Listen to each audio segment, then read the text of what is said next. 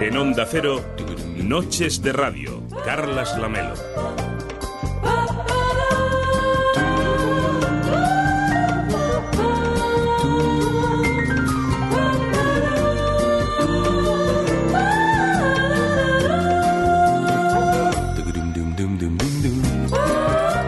Tal? Muy buenas noches. Hoy venía caminando por la Rambla y pensaba en la frecuencia de las cosas. Constantemente nos están diciendo con qué frecuencia debemos hacer no sé qué, o tomar no sé qué otra cosa, o dejar de hacer no sé qué otra.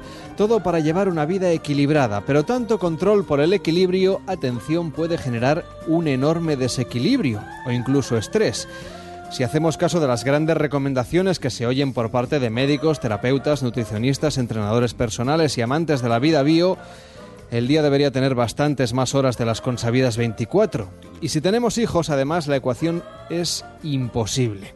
Si hay que tomar 8 vasos de agua al día, comer cada 4 horas, dormir 8, ducharse cada mañana, maquillarse si eres mujer, incluso si eres hombre, o afeitarse o cuidarse la barba, aplicarse el crecepelo y ponerse crema hidratante en los pies, ir al gimnasio al menos 3 veces a la semana, quemar 500 calorías al día e ingerir 2000, hacer 30 minutos de ejercicio moderado, pasar 12 horas del, del día de pie, comprar productos de proximidad y frescos varias veces a la semana, meditar cada día al menos 7 minutos, ir a misa los domingos, hacer yoga dos veces por semana, cocinar en casa y no abusar de los productos procesados, comer pescado cuatro veces por semana, actualizar las redes sociales cuatro veces al día, cambiar la cama, limpiar la casa, bajar la basura, reciclar, postear dos fotos en Instagram cada 24 horas, actualizar el blog dos veces por semana, cazar al menos dos Pokémon cada jornada, pasear al perro 90 minutos al día, lavarnos los dientes, ponernos crema, exfoliarnos la piel, llamar a mamá, a la abuela, hacer estiramientos, leer a Kafka, escuchar las noticias, repasar el periódico, consultar la bolsa, usar el baño tres veces al día, ver el hormiguero, reír 20 veces al día, comer cinco piezas de fruta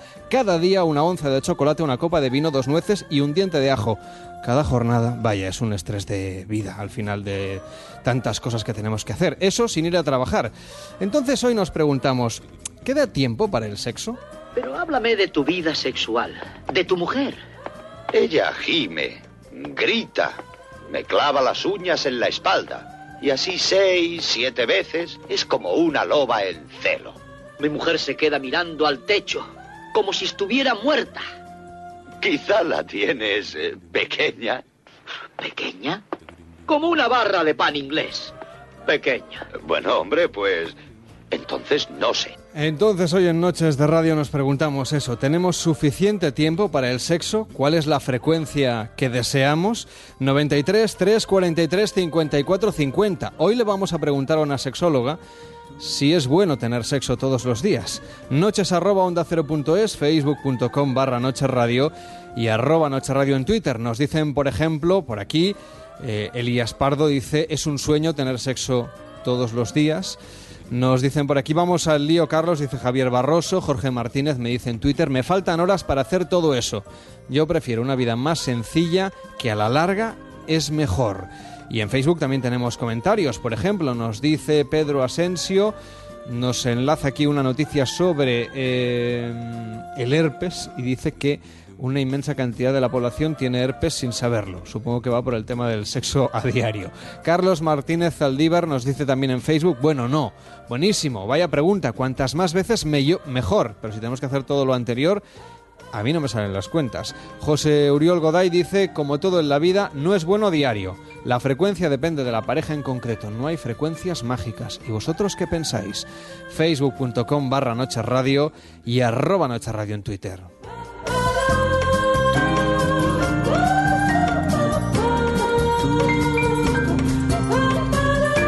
Hasta las 4 de la madrugada, Noches de Radio con Carlas Lamelo.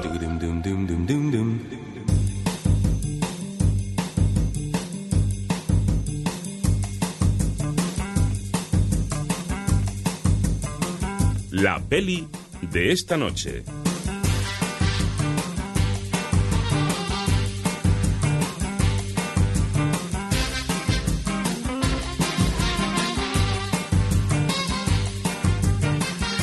Las 2 de la madrugada y 11 minutos, la 1 y 11 en Canarias. En Noches de Radio también vamos a estar muy pendientes, como siempre, de lo que pasa en Río de Janeiro. Dentro de un ratito vamos a ver cómo se disputa esa final de las valles de atletismo y además si España se lleva una nueva medalla, esperemos que sí, que además sea de oro. Desde aquí toda la fuerza y la energía del equipo de Noches de Radio y de todo el equipo de Onda Cero que hasta ahora está trabajando en directo aquí en Barcelona donde hacemos el programa, en Madrid donde se realiza y también en Río de Janeiro donde se están eh, empapando de todo lo que sucede y nos lo cuentan aquí a través de los micrófonos. Y también desde A Coruña donde está Alberto Abuin. ¿Qué tal Alberto? Buenas noches. Buenas noches, Carles. Hoy para hablar de cine, como es habitual, un par de veces por semana. Mm, hoy estábamos hablando de las frecuencias. No te voy a preguntar sobre tu frecuencia. ¿Cuántas películas ves al día? Eh, películas una media de dos o tres, pero la, la extrapolación que estás haciendo no coincide. ¿eh? No. Vale. O sea, ves más cine que, que interpretas, digamos. Sí. Lo vamos a dejar ahí. Vale, muy bien.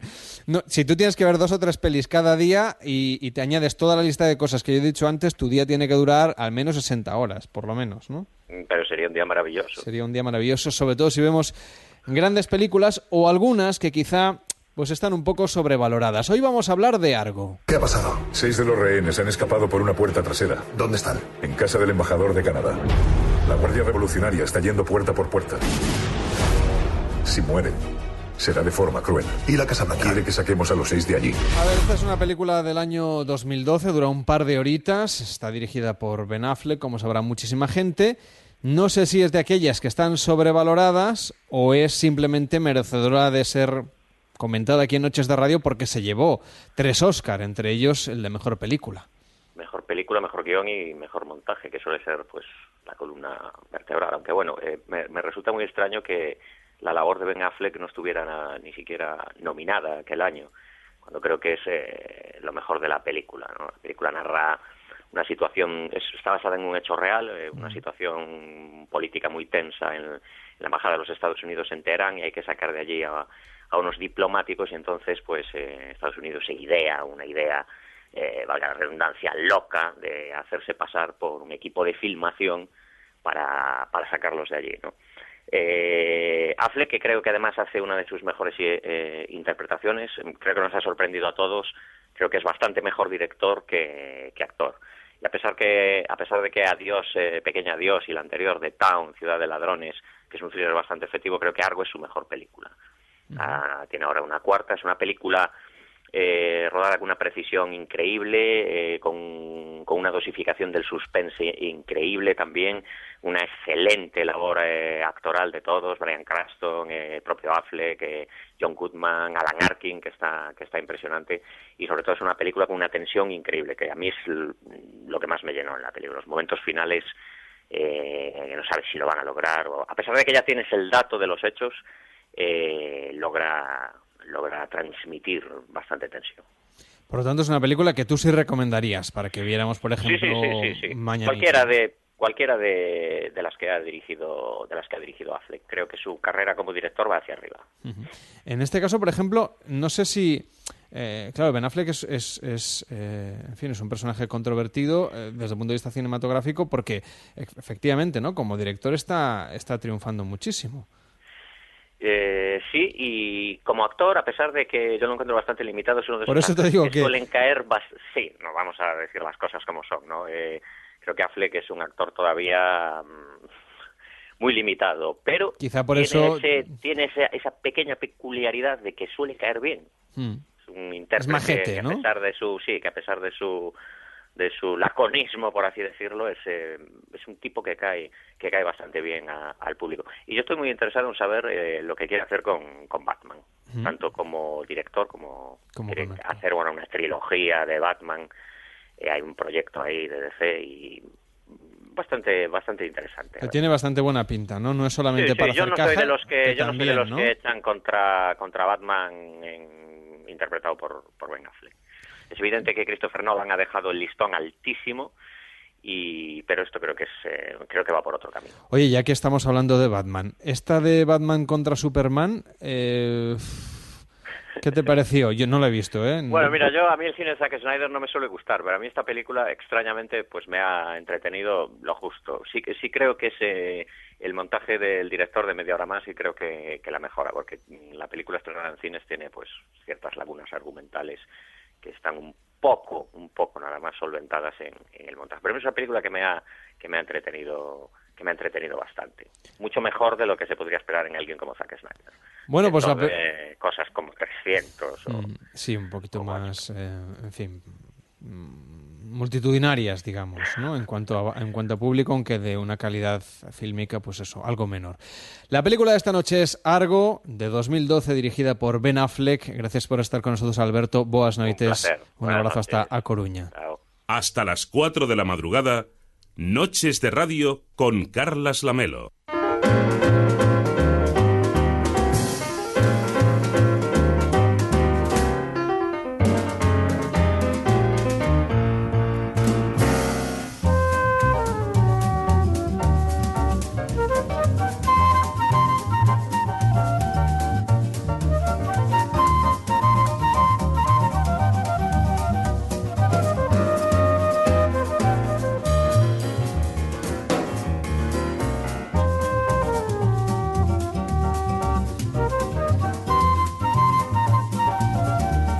Diversos estudios científicos aseguran que practicar el sexo con la pareja, o en con cualquier persona que sea una pareja puntual, tiene enormes beneficios. Por ejemplo, cuando se experimenta un orgasmo, la hormona llamada dehidropiedrotestosterona se libera y esta refuerza el sistema inmunológico y mantiene la piel sana. Pero es que además, hacer el amor todos los días aumenta los niveles de inmunoglobina A, que nos ayudará, por ejemplo, a que nuestro cuerpo sea más resistente a las enfermedades que pueden atacar el sistema inmune, por ejemplo, la gripe o la fiebre. Es decir, que podemos prevenir la gripe o la fiebre a través del sexo. Queremos saber si eso hay cuerpo que lo aguante o no. Con Laura Cámara, ¿qué tal Laura? Muy buenas noches.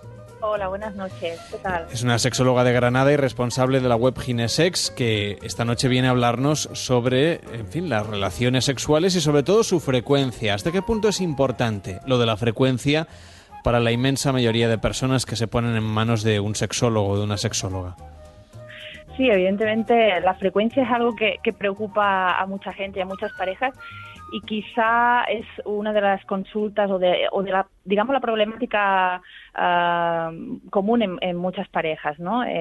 La discrepancia entre frecuencias o lo que uno desearía, las veces que desearía, no corresponde con las veces que desearía el otro o la otra, ¿no? Es una, es una problemática común, sí. Entonces, en este caso, por ejemplo, mm, la, la gente te debe preguntar cuál es la frecuencia ideal, pero no sé si hay una respuesta que sirva para todo el mundo. No, yo creo que esa, esa respuesta no existe, no, no, no hay una frecuencia ideal. Yo creo que la frecuencia ideal siempre tenemos, lo- los sexólogos y las sexólogas tendemos a decir que realmente la frecuencia tiene que marcarla cada pareja y cada persona.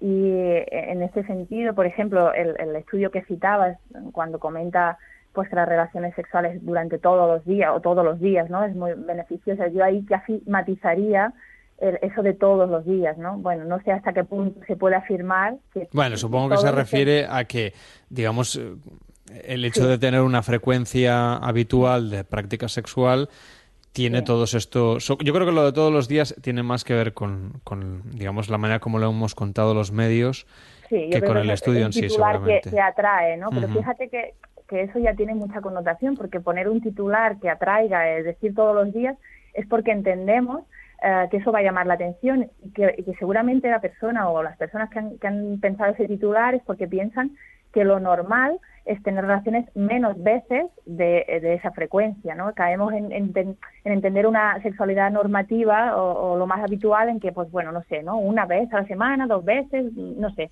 la frecuencia que tengan pensado y piensan pues que, que una vez al día es más raro, ¿no? Pero bueno, yo lo pongo en duda, eh, puede haber muchas parejas que tengan esa frecuencia de relaciones, ¿no? En general, por ejemplo, la media aproximada, y luego ya dejamos el tema de las cifras, ¿eh? pero Sí. de, de la gente que se pone en tus manos, cuando hay esa disparidad de criterios entre un miembro y el otro de la pareja, Sí. ¿de qué frecuencia estamos hablando, más o menos? Eh, bueno, siempre que llega una pareja a la consulta porque tiene algún problema, está claro que la frecuencia se ve alterada. Es decir, que una pareja que acude por el problema que sea, ah, seguramente tenga menos relaciones que una pareja sana en el sentido de, que tengan una buena relación y una sexualidad sana. Eh, pero podemos estar hablando, pues bueno, de gente pues que tiene relaciones una vez al mes, una vez cada tres semanas o menos y que por lo tanto no están de acuerdo con esa frecuencia. En este caso, por ejemplo, lo, lo, lo, que recomendaríamos, digamos, desde un punto de vista sexológico para una pareja que, como tú decías, equilibrada y sana, luego hay otros factores como que se puedan ver y coincidan, que eso es importante, que haya o no haya hijos, que haya convivencia o no haya convivencia, y la edad, por supuesto. ¿No? Pero eh, más o menos la, la, tendencia que tú, a partir de, qué frecuencia considerarías tú que, que, alguien debería, pues eso, abordar este tema en pareja. Luego ya hablaremos si hay que ir o no hay que ir al sexólogo. Eh, yo creo que hay que abordar el tema cuando uno de los dos miembros de la pareja no está contento con la frecuencia de las relaciones sexuales. Poner un número es muy difícil, pero sí que es verdad que eh, yo lo que siempre les digo es que unir eh, sexo con obligación es una unión muy peligrosa, porque cuando nosotros nos acercamos a las relaciones sexuales desde la obligación, desde el tengo que tener relaciones, por el motivo que sea, ¿no? Pues para, para, complacer a mi pareja o porque resulta que me han dicho que tienes muchos beneficios y yo, bueno, pues me voy a marcar un ritmo que no es el que realmente deseo, eso atenta contra el deseo sexual. Es decir, que eh, la frecuencia de las relaciones realmente la debe de marcar el propio deseo y de otra manera siempre va a ser perjudicial para la pareja. En este caso, por ejemplo, hablábamos de los beneficios, más allá de lo que sería la frecuencia que cada uno practique con su pareja. ¿Qué beneficios tiene desde el punto de vista de pareja, pero luego también fisiológicos, la práctica sexual regular? Yo creo que para la pareja em, refuerza evidentemente la unión y la intimidad de esa pareja es importante, no solo, no solo que la pareja eh, tenga espacios, que, evidentemente eso es muy importante, que tenga espacios de intimidad en que la pareja comparta, que pueden, pueden llevar a relaciones sexuales o no. ¿eh? Es decir, que comparta espacios eh, para, para hacer cosas juntos, que les diviertan, que sean placenteras para los dos. Y dentro de todo eso incluye también las relaciones sexuales. ¿no? Eso refuerza el vínculo, eh, evidentemente rebaja el estrés, seguramente las tensiones en la pareja, que siempre es en el día a día es algo normal, ¿no? El tener tensiones. Eso es bueno para una pareja. Y luego podemos hablar también, como tú dices, de todos los beneficios a nivel de salud, a nivel físico o psicológico que también tiene tener relaciones sexuales. Fíjate que a mí me gusta que, mm, que, se, que se hable de las relaciones sexuales desde, desde la salud. Me gusta porque eh, quizás siempre se ha visto como, o se habla de, pues, de, las, relaciones sexuales desde el punto de vista del placer, de, bueno, como algo más de diversión, pero es que realmente eh, la sexología es una ciencia adscrita a las ciencias de la, a las ciencias de la salud y, el, y, el, y tenemos que tener claro que el sexo es normalidad, es algo fisiológico eh, y que además es fuente de salud y de calidad de vida. Y hay multitud de estudios que relacionan eh, las relaciones sexuales con, con todo esto, ¿no? con lo que es la calidad de vida me parece importante. Entonces, desde el punto de vista de la salud, como decíamos, que es el eje central a partir del cual hemos iniciado esta conversación hoy en Noches de Radio, ¿por qué es importante que este tema se, digamos, se normalice desde un punto de vista social, pero que también tenga en cuenta mm, las personas que nos están escuchando que hay ciertos beneficios de carácter sexual, pero también de salud? Yo lo veo importante sobre todo porque si normalizamos eso, es decir, eh, por ejemplo, yo soy profesional sanitaria, yo creo que cuando los profesionales sanitarios abordamos este tema y le decimos a la gente que tener relaciones sexuales eh, no solo es normal, sino que es beneficioso para su salud, que es beneficioso para su pareja, eh, cuando lo normalizamos, lo que estamos haciendo es permitiendo que la gente exprese su sexualidad y que exprese, por lo tanto, todas las dificultades que tiene. ten en cuenta que mucha gente eh, da vueltas en el sentido de a quién le pregunto cuando tengo un problema, a quién le pregunto, le pregunto a mi médico, a mi médico, le pregunto a mi ginecólogo, le pregunto a quién le pregunto, ¿no? Los profesionales sanitarios somos los primeros que debemos dar normalidad a todo eso y que por lo tanto se puedan surgir, eh, pueden, pueden dar cabida a todas esas expresiones eh, de la sexualidad. Porque tú crees que todavía es un tema tabú para muchas personas. Sí, para muchas personas y para muchos profesionales sanitarios. Y por eso un poco es lo que, reivindico, ¿no? Que tanto que es una cosa que tiene que venir de los dos lados, tanto por parte de, pacientes o de bueno o gente que quiera consultar problemas como también por parte de los profesionales sanitarios que demos cabida a todo eso que no eh, nos sintamos avergonzados de que nos pregunten eso o que no le demos importancia. Si nosotros sabemos que por ejemplo hay muchas patologías o pacientes que pueden tener problemas en su sexualidad que le digamos no mira es que tener relaciones sexuales es algo normal además es algo que te viene bien eh, que es beneficioso y es una parte más de tu vida que debes de recuperar dentro de un proceso patológico una enfermedad que hayas podido pasar. Me parece muy importante. Los médicos de familia, los médicos de cabecera, serían, digamos, los primeros que deberían abordar estas cuestiones, ¿no? Pero claro, si tienen a veces tres, cuatro minutos por paciente, eh, no hay pues tiempo para hablar de demasiadas cosas. Eh, evidentemente, los médicos de familia son quizá el primer punto o, el profesional sanitario que más confianza puede dar a un paciente o una paciente para expresar estos problemas. Eh, en poco tiempo que tienen en la consulta, pues bueno, se hace difícil, pero aquí entramos en otra en otra discusión que sería, pues bueno, cómo, cómo aborda el sistema sanitario todos los problemas sexuales, que sería otra cuestión muy diferente. Y desde este punto de vista, ¿qué debería hacer el sistema público de salud para abordar la salud sexual de los españoles? Eh, pues por lo menos eh, tener en cuenta eh, que tiene que formar a sus profesionales sanitarios para abordar mm, todo lo que es referente a la sexualidad, que, em, que creo que es bastante deficitario en este momento porque no lo vemos como hay algo necesario, seguimos viéndolo como algo tabú desde la propia medicina, desde la propia desde los profesionales sanitarios. Darle cabida y, darle cabida a unidades quizá especializadas en salud sexual. ¿Por qué no?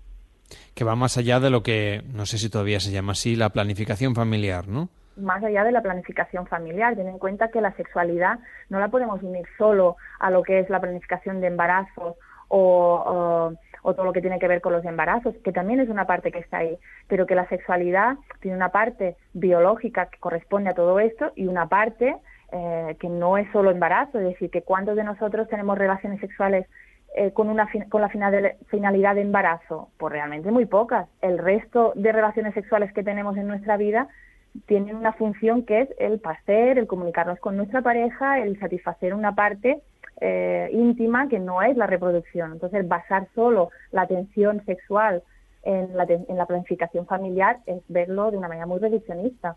Y Laura, ¿cuáles son las principales consultas que la gente te lanza sobre todo a partir del mes de septiembre, después de las vacaciones de verano, que mucha gente pues ha tenido quizá más relaciones o ha pasado más tiempo con su pareja. Yo no noto un especial, eh, bueno, quizá repunte en septiembre, ¿no? Yo creo mm. que eso es algo que es una decisión que se toma en abordar las relaciones sexuales. Normalmente la gente que a mí me llega es gente que le ha dado vueltas durante mucho tiempo y al final deciden que esa es una parte importante para ellos o para su pareja para la relación de pareja me refiero, y deciden consultar. Em, a mí, quizá por mi especialidad de ginecología y obstetricia, mm, lo que más me llega son pues problemas relacionados con el dolor en las relaciones sexuales, el deseo en las relaciones sexuales también. Eh, sobre yo, casi siempre atiendo a mujeres, soy especialista en sexología femenina, entonces la mayoría de mujeres pues, pues falta de deseo, que es casi la consulta mayoritaria y luego problemas de dolor, dolor en las relaciones sexuales, que es algo muy, muy frecuente. En tu caso, además de sexóloga, eres matrona y supongo que también te preguntan mucho, ¿no?, sobre el sexo durante el embarazo. Sí, es algo que siempre, eh, bueno, quizá a la gente le tiene un poco de miedo, ¿no? Tampoco, sigue siendo un tema tabú, ¿eh? Tampoco creas que es una cosa pues que la gente tiene en, la cabeza como en primera preocupación cuando se queda embarazada, ni Supongo que la, salud del, feto, ¿no? Claro, aunque es verdad que ahí, eh, a partir del embarazo y sobre todo la crianza, digamos que la sexualidad de una pareja eh, sufre muchos cambios, ¿no? Y lo importante es cómo esa pareja se adapta a los cambios que produce la crianza, que son muchos en una relación de pareja y en el seno familiar. ¿Y qué consejos darías, por ejemplo, a los oyentes que se encuentran en esta situación, en la situación de la crianza?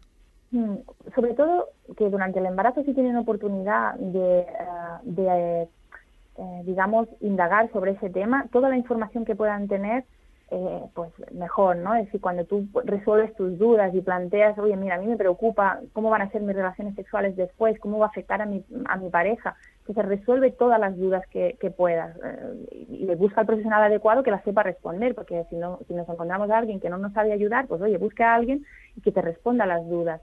Y luego sobre todo entender que la época de crianza es una época muy especial, en la que la energía eh, de las mujeres y también de sus parejas, pero sobre todo en las mujeres, si por ejemplo están en, lactancia y demás, es, una, es un periodo en que la energía está puesta completamente en otro foco.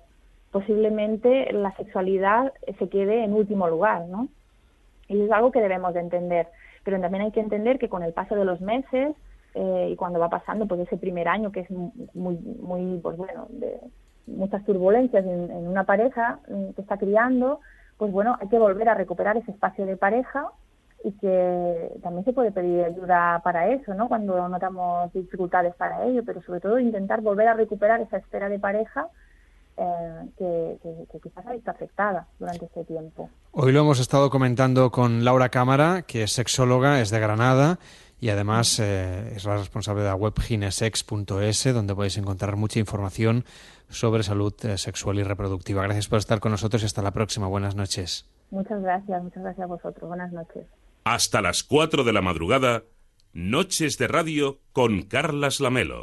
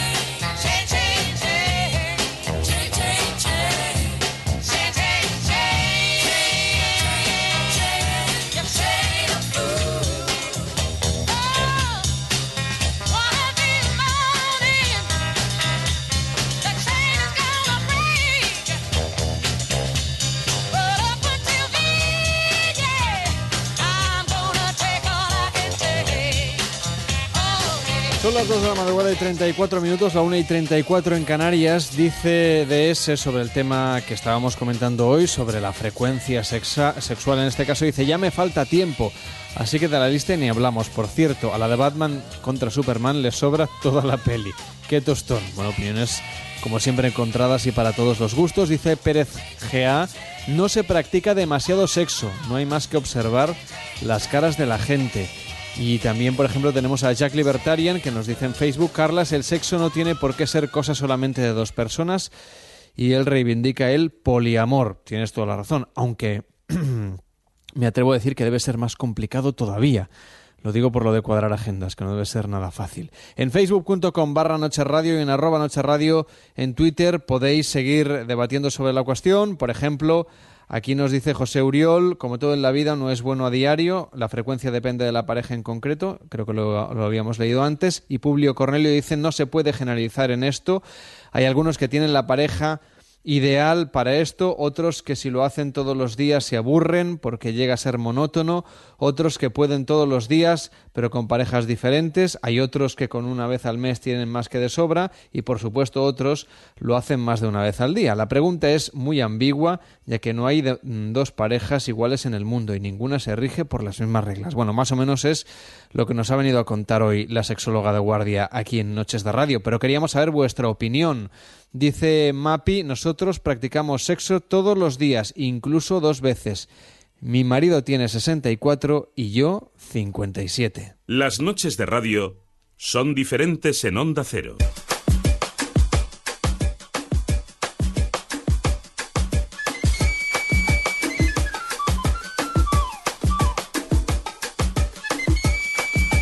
Nos dice Jorge González, si ya es complicada la relación entre dos personas, no me quiero imaginar cómo puede llegar a ser con tres o más. Bueno, pues que nos lo cuente Jack Libertarian, que tiene experiencia en eso. Y hace un par de veranos que hicimos una tertulia, recuerdo, sobre el poliamor aquí en Noches de Radio. ¿Qué tal, Marc Mayolas? ¿Cómo estás? Muy buenas noches. Pues estoy entre la lagrimilla de escuchar la sintonía de vida factual. Que sí, que es una sección que iba a ser diaria y que solo hemos hecho dos veces. No, en- no, una vez. Bueno, una, esta es la segunda. Esta es la segunda. No, la vamos a hacer Esta ahora. es la segunda, esta es la segunda. Y luego estoy muy sorprendido por estos héroes anónimos que hacen dos veces el amor con 64 años y 57. Me parece una cosa fantástica. Y menos sexólogos y más, más relaciones sanas como estas. Que Porque nos la cuenten verdad su que- idea, ¿no? ¿Cómo lo han hecho? ¿Cuál es la receta? Y sobre todo cuánto tiempo llevan juntos, que esto es muy importante. Hombre, 64 y 57. hom, Claro, pero a lo mejor no es una relación no nueva. sabemos. Sí, bueno, claro. O a lo mejor Puede no. ser. Si llevan 30, 40 o 50 años, me quito el sombrero. Es igual, y si llevan 10 también. Sí, si llevan dos, también. Dice algún oyente para aquí en redes sociales. Tú no te voy a preguntar sobre la frecuencia, pero más o menos que la vida factual. Sí, sí, sí. Digo- uno, uno al mes. Digo, ¿practicas más la vida factual, esta sección que iba a ser diaria? y ¿Quién, que al- yo? Y que al final hemos hecho dos veces. Yo, por suerte, estoy mejor que la vida factual. Estás mejor. Bueno, bueno, pues eso es una buena señal. Pero tampoco está el listón muy, muy arriba. Bueno, hoy en Noches de Radio queremos saber cosas sobre los extraterrestres. En esta sección que ideamos como una sección diaria y que no, no hacemos porque somos, Porque no hay un- tiempo. somos unos es que no hay tiempo. No hay tiempo, no ¿Eh? hay tiempo. Bueno, pues eh, hoy vamos a hablar de los extraterrestres, la vida factual, por aquellos oyentes que no nos escucharon el primer día, que el primer día, como siempre pasa, ¿no? Como ir al gimnasio después de las navidades, Sí. que, que uno el primer día cumple ahí como Sí, un sí, campeón, luego ya nos hemos ido olvidando. Luego se va a duchar. La vida factual en realidad es una sección donde cogemos estos programas de, de la televisión, pues así, Curiosos. entre documentales y un poco show, y los diseccionamos aquí. Hoy vamos a hablar de extraterrestres, pero antes déjame que lea que Joaquín Valero también comenta el tema del sexo. Dice, A ver. el trabajo nos tiene comido todo el día. La frecuencia, en mi caso, con una vez a la semana es más que suficiente. Ya sabes, sábado, sabadete. Claro, como no hacemos noches de radio en Uy. sábado, Aquí nuestro Pues sexólogo que vendrá a final de la última semana, Noria Jorba, le diría que muy mal. Muy mal. Muy mal. Sábado, sabadete, fatal. Porque es monótono, siempre igual, misma postura, mismo sitio y mismo día de la semana. Muy mal. Muy mal. Bueno, Mar Mayola se apunta ya como sexólogo de guardia para la próxima semana. ¿eh? Es que las relaciones hay que cuidarlas, porque si no luego uno se pierde. Y, el amo- y, y hacer sexo es mm, una parte muy importante de la relación. Si eso no funciona, estamos condenados al fracaso. Juanma Fernández nos dice, en esto de las películas tipo Batman, la gente no sabe lo que va a ver. Son películas de acción, aventuras, pelis de palomitas. Bueno, aquí el que no habla de sexo, pues va a ver mm, Batman y Superman. Pero El Caballero Oscuro es un peliculón. Dice Jorge González, a Marc Mayolas le han hecho un Rajoy. Pobre. Mar Mayolas, quiero decir. Bueno, Bueno. vamos a hablar de extraterrestres. Venga, vamos a hablar de extraterrestres. Porque la primera semana eh, le dimos muchas vueltas en una de las, de las tertulias que hicimos. Hablábamos sobre la vida más allá, si realmente existían o no. Y este eh, programa de extraterrestres en Mega nos abre una puerta que yo creo que hoy deberíamos entrar. Una puerta que es justo en eh, la entrega número 17 del programa.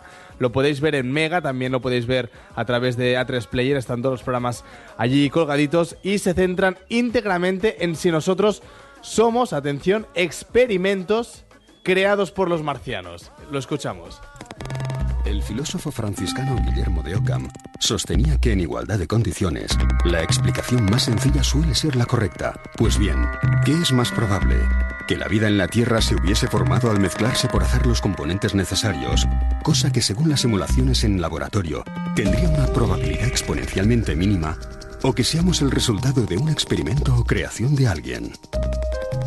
Si no somos parte de un experimento extraterrestre que quedó pendiente en el pasado, la sensación que da es que para explicar muchas cosas quizás deberíamos de serlo. Cabe plantearnos si lo que hoy llamamos ovnis, esas eventuales visitas, formarían parte de ese vasto plan que no habría terminado y vendrían a comprobar que todo sigue en orden. Pues evidentemente el motivo para poner un implante en un ser humano es monitorizarlo. Es posible que la monitorización tenga una doble función y pueda servir también como un vehículo de transmisión y al activar ese clic estaríamos controlados. Nos dicen, por ejemplo, más cosas. Eh, Jorge González une los dos temas. Mar. A ver. Dice, he leído historias inventadas o no de gente que dice haber tenido sexo con extraterrestres. Ah, sí, es. Para hilar fino. ¿Cuántas veces a la semana? Eso es lo que queremos Con los saber. extraterrestres. ¿Los extraterrestres son mejores amantes que los terrícolas? Pues probablemente. ¿Sí o no? Que nos lo. Probablemente. Y no hablamos del tamaño, que es otro tema también muy manido y que no... Hombre, si realmente los extraterrestres son como ET, hay que tener valor, ¿eh? Bueno, pero ET no sabemos... Yo la tenía con un palo, ¿De ¿eh? qué, de qué- de qué pie calzaba? Tampoco sé si ET era chico o chica. Pues igual. Al menos yo no, Sea yo lo no que lo sé. sea, si, no- si algún oyente lo sabe, si era chico o chica. Sabemos que había una actriz dentro. Eh, Yo creo que era como chico, R2 ¿no? dedos No que, lo sé. Que, que- que, por cierto ha No muerto sé. en las últimas horas. Bueno, va, tenemos a Juanma Fernández que nos dice: se puede hacer sexo y ver películas. Hay tiempo para todo, amigos. Mm. Sí, sí. Dice Jorge González: si nos crearon, ¿quiénes crearon a los que nos crearon? Y así ad infinitum. Efectivamente. Esto para la sección filósofo de guardia que este año no hemos hecho. Es decir, los avistamientos, según lo que hemos escuchado, Es decir, exacto, como, tú nos decías, ¿no? Que no solo vienen aquí los marcianos, sí, sí. que viene a ver si, si nosotros, que somos sus cobayitas, Exacto. sus hámster, Si todo está en orden. estamos haciendo las cosas bien. Exacto, eso es lo que parece. Hay entendidos del tema, especialistas, que aseguran que los extraterrestres viven entre nosotros. Escuchamos, entre otros, a Pedro Barbosa, que es escritor y también investigador. ¿No sería entonces descabellado pensar que estuviesen viviendo entre nosotros? Yo estoy convencido de que el contacto ha existido a lo largo de toda la historia de la humanidad conocida.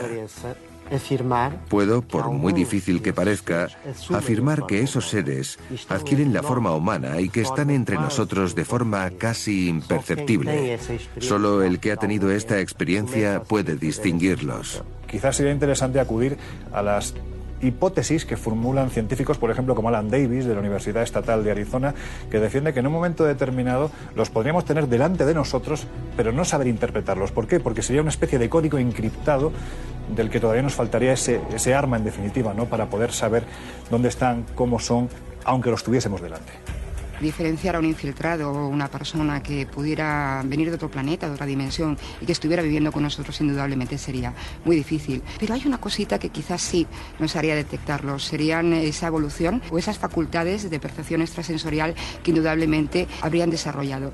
Detectarlos, por lo tanto, en su forma de ser, en su filosofía, pero sobre todo en sus facultades. ¿Cómo se te queda el cuerpo? Mm, Yo es que soy un poco incrédulo con todo esto. A ver, Carla, si los especialistas lo tienen tan claro, no seré yo quien ponga en duda esta teoría. Los expertos que intervienen en este programa sostienen que el mayor enigma de todos, y yo aquí también me sumo, es la creación del hombre. A mí muy clara no me queda. Bueno, hay teorías para todos los gustos. Por eso. Y ellos son partidarios de creer que estamos aquí puestos por los señores extraterrestres, porque entonces el puzzle es mucho más fácil de construir. Luego Es están decir, los Anunnakis, que no los vamos a mentar, pero que sí, también... Claro, ¿quién ha puesto los extraterrestres en el universo? Eso ya es otra Eso lo historia. preguntaba el oyente antes, claro. Claro. ¿Tenemos respuesta? No. De momento no. Lo que sí que tenemos respuesta o es el último corte que escuchamos de, de este programa Extraterrestres en Mega, en la entrega número 17. Nos habla de este, de este puzzle, que entonces sí que tendría un poco más sentido si ellos nos hubieran creado nosotros. Yo pienso que sí que podemos ser parte de un experimento extraterrestre que aquellos seres dejaron pendiente. Según la mitología sumeria, los seres humanos eh, fuimos eh, realmente esclavos para la extracción de oro. Y cuando aquel oro no fue necesario de excavar, pues evidentemente los seres humanos ya no teníamos ningún tipo de función para esos seres. Si hemos de hacer caso a lo que nos dicen libros sagrados como el Popol Vuh de los indios quichés, los eh, dioses de la antigüedad, lo que hoy llamamos extraterrestres, eh, habrían venido aquí para crearnos. Luego, si fuimos parte de un experimento, cabe plantearnos si este terminó entonces o lo que hoy llamamos ovnis, esas eventuales visitas, formarían parte de ese vasto plan que no habría terminado y vendrían a comprobar que todo sigue en orden. Todo sigue en orden. Nos dice por aquí Joaquín Valero. A ver. En la película Prometheus lo explican. Básicamente somos un experimento genético. Bueno. Gran película, aunque un poco increíble lo que contaba, pero vamos, vete tú a saber. Dice Coyote 18, que también es escéptico, Barbosa, ¿qué te has fumado? Pájaro. Os escuchaba un pájaro de fondo cuando estaban hablando. Nos dice Juanma por aquí, eh, yo estoy seguro de que hay extraterrestres entre nosotros. Hay individuos que no son normales y no es eh, no en el buen sentido de la palabra. Bueno. Pero espera, atención, que tenemos respuesta a tu pregunta, pero enseguida la cuento. Sebastián Nieto dice, yo tengo sexo casi todos los días, casi el lunes, casi el martes, casi el miércoles. Pero tengo respuesta de Mapi San Mamed, que dice, llevamos 12 años casados, recordemos, esa pareja que tenía sexo todos los días, dice, llevamos 12 años casados, hay que mantener la llama, jueguecitos, cositas de la maleta roja, etcétera. ¿Ves? Claro. Me ha gustado el del casi, casi lunes. Es como el chiste de Eugenio, que dice, ayer casi me hago millonario. Y dice, ¿qué hiciste? Y dijo, me fui, la, me fui al banco y le dije, dame 3 millones de euros. Y me dijo que no. Si me llega a decir que sí, me hago millonario. ¿Ves? Te faltó poquito. Poquito, poquito. Bueno, son Casi, las casi. 2 y 47, la 1 y 47 en Canarias. En un ratito, en menos, bueno, en menos de una hora, nos vamos a volver a marchar hacia Río de Janeiro para seguir en directo los Juegos Olímpicos. Estamos muy pendientes de esa posible medalla que se puede llevar España para su palmarés. La verdad es que tenemos muchas ganas de saber exactamente cómo irá esa clasificación de los 110 metros vallas masculino. Desde aquí toda la energía para Orlando Ortega, que esperemos que nos dé una medalla y si puede ser de oro. Ya hemos repartido dos en este programa. Vamos, Sí. no nosotros, pero durante, Nosotros, nosotros. durante la emisión del programa hemos conectado dos veces para, para repartir dos medallas a España. Me sabe muy mal el waterpolo, el waterpolo, Sí, perdón, estás triste, ¿eh? masculino. Sí, hoy nos han eliminado en cuartos, Serbia. Hay un tongazo en los Juegos Olímpicos importante, ¿eh? No, no lo hablaremos aquí porque tampoco es el programa, pero hay una cosa que se llama respeto, juego limpio. No lo digo por el partido de hoy de España, ¿eh? sino por los cruces de las liguillas que hacen unos tongazos. Bueno, es lo que decían, han dicho justamente los, los jugadores de la selección española, ¿no? De waterpolo, que si les hubiera tocado en otro grupo, seguramente hubieran llegado a la final. Pues eso. Mm, Bueno. Hay equipos que dicen que van a ganar y no lo hacen. Pero bueno, es igual. Lo Dice de esa, si los humanos somos A el ver, resultado de un experimento alien, le Sí. salió un chapuza digna de Calatrava. ¿Y Carlos Jesús qué es? Dice. ¿Un ¿Sí? extraterrestre? O Carlos ¿Una Jesús. persona real? ¿Dónde estará este hombre? Yo no me voy a poner a buscarlo. En Onda Cero, Noches de Radio, Carlas Lamelo.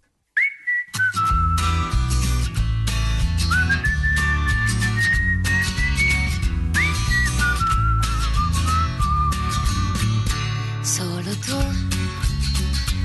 col calore, quel mattino che rinasce intorno al sole. Cosa può più importare se la pelle tua si lascia accarezzare? Risvegliarsi ormai per me non ha senso senza te, solo tu stamattina per alzarmi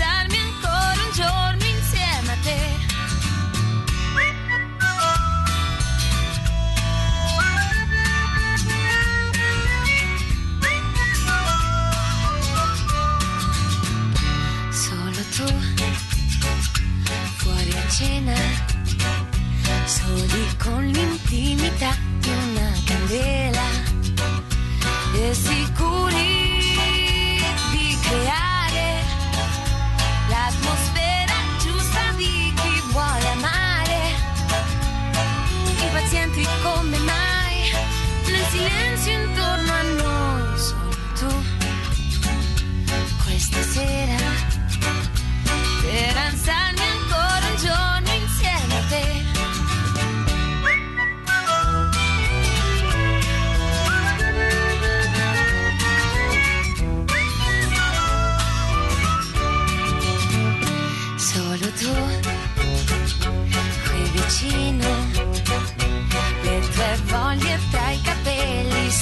vicino.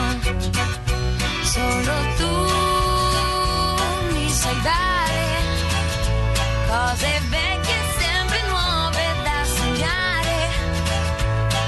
Mille volte tu lo sai, non è stato uguale mai. Solo tu, notte intera, per svegliarmi ancora un giorno insieme a te.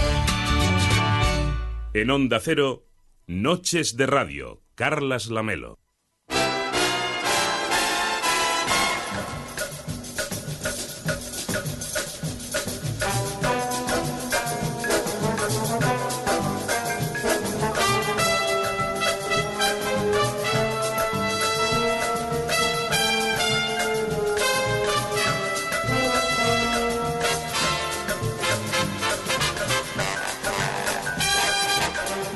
2 y 51, la 1 y 51 en Canarias, dice Lizarra a través de Twitter. Este año con los juegos se me hace duro esperar a tu hoy paseaba por las Ramblas, pero sigo fiel con orejas. Gracias Lizarra por estar con nosotros y por acompañarnos un veranito más eh, al otro lado de la radio y además desde el extranjero, como suele ser habitual.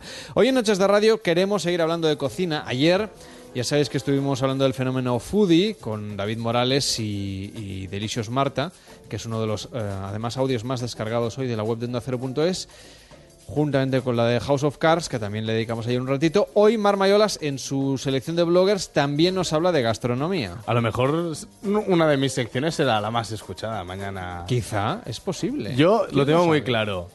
Si ahora si mismo- hablas de comida, de sexo, es fácil. Por eso, no, no, la que está clara que ganará será cuánta, en- con cuánta frecuencia hacemos el amor o Vale. debemos hacer el amor. Esta tengo clara que será la, la número uno y luego nos tenemos que repartir el pastel. Esto- entre- o sea, mañana eres medalla de plata, digamos. Como- es a lo máximo que aspiro. Así que, bueno, vamos a hablar de blogs porque es cierto que cuando hablamos de comida, al menos la gente le interesa y siempre nos están eh, poniendo comentarios. Hoy el blog eh, que vamos a hablar aquí es Cocinando con Catman.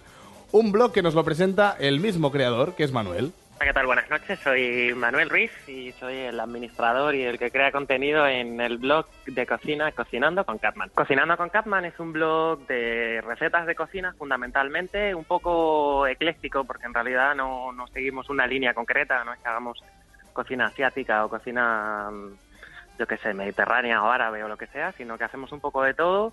Ah, hacemos mucho hincapié también en tema de viajes y es verdad que cuando vamos de viaje a algún sitio pues nos sirve un poco de inspiración y solemos hacer recetas que tienen que ver con, con los sitios donde hemos estado.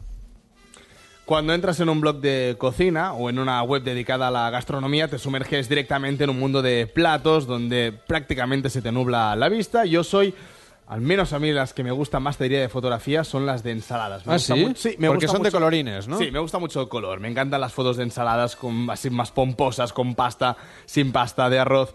¿Cuáles son los platos que más funcionan en el blog de Cocinando con Catman? Lo escuchamos. Las recetas que mejor funcionan en el blog o en Cocinando eh, normalmente suelen ser los postres. Todo lo que es el tema tartas, galletas y si ya tiene chocolate, muchísimo más. Y luego funcionan también muy bien, increíble, aunque no lo parezca, todo lo que son las recetas tradicionales, todo eso que sabe a, a- a madre, abuela, ¿no? Todo ese tipo de guisotes así de toda la vida, la verdad que también funcionan bastante bien. Supongo que cuando la gente se independiza, al final lo que quiere es recordar ese sabor a, a mamá. Bueno, tengo aquí, por ejemplo, delante de la pantalla del ordenador de, de Onda Cero, cocinando Hmm. con Catman.com. A ver, recetas que hay hoy, por ejemplo. Arroz con calamares y gambas, fácil. Tarta de plátano y salsa de chocolate. O cómo hacer Yunguets Express, que son estos panecillos así. Luego, fregola con verdura de verano al gratín. Esto me ha parecido fascinante. Helado de yogur con mermelada de picotas. O tarta de tomate y mostaza, que tiene una pinta. ¿Cómo, cómo es esta última? Tarta de tomate y mostaza, casi tan buena como el pastel Qué que nos bueno. ha traído Fran Villar, nuestro técnico aquí en Barcelona. Muy que bueno, enseguida Fran. vamos a dar alguno de los ingredientes de lo que lleva. Pero oye, Marc, esto Lleva los- nueces seguro, porque me pica el paladar y tengo alergia. Y me he dado cuenta cuando... Ah, sí, o sea que ha intentado asesinarte aquí en directo. ¿Y ¿Qué haríamos sin ti? No podríamos saber que, Oh, si no somos habido extraterrestres vida o no. factual. no hubiera habido vida factual después de todo. Sí, sí. En fin, eh, es Por cierto, que, que- que hay otro blog, eh, no sé si es de nuestro técnico o no, dentro de Cocinando con Catman hay una parte que se llama Los test de Fran. ¿Ves? Sí, señor. En realidad está todo, Es sobre el todo mundo, hilado. sobre el té, ge- tejen, Maika. Oye, hay un montón de blogs sobre cocina, es una especie de, de- de plaga esto. Sí, sí, sí, es como una especie de, de moda y es que la, la cocina, Carlas, está, está en boca de todo el mundo. Pero no es nada fácil triunfar en un campo tan competitivo como es la cocina. Nos lo cuenta Manuel. ¿Cuáles son las claves, atención, para triunfar como bloguero en un tema como es la cocina?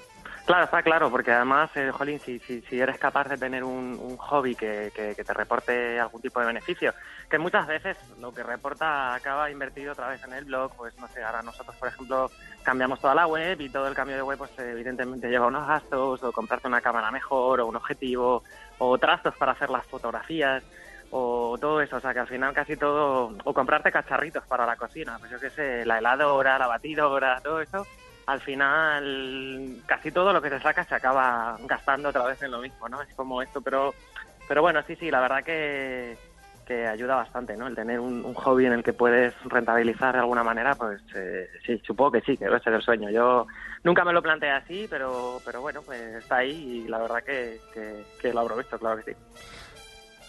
Es decir, esto tiene que ser un hobby, tienes que invertir y lo que vas ganando lo vuelves a invertir y algún día, pues empezará a ser un, un negocio. Algún día te haces millonario. Atención al pastel que nos ha traído Fran, súper energético, que yo si me lo tomo ahora ya no voy a dormir a las 5 cuando llegue a casa.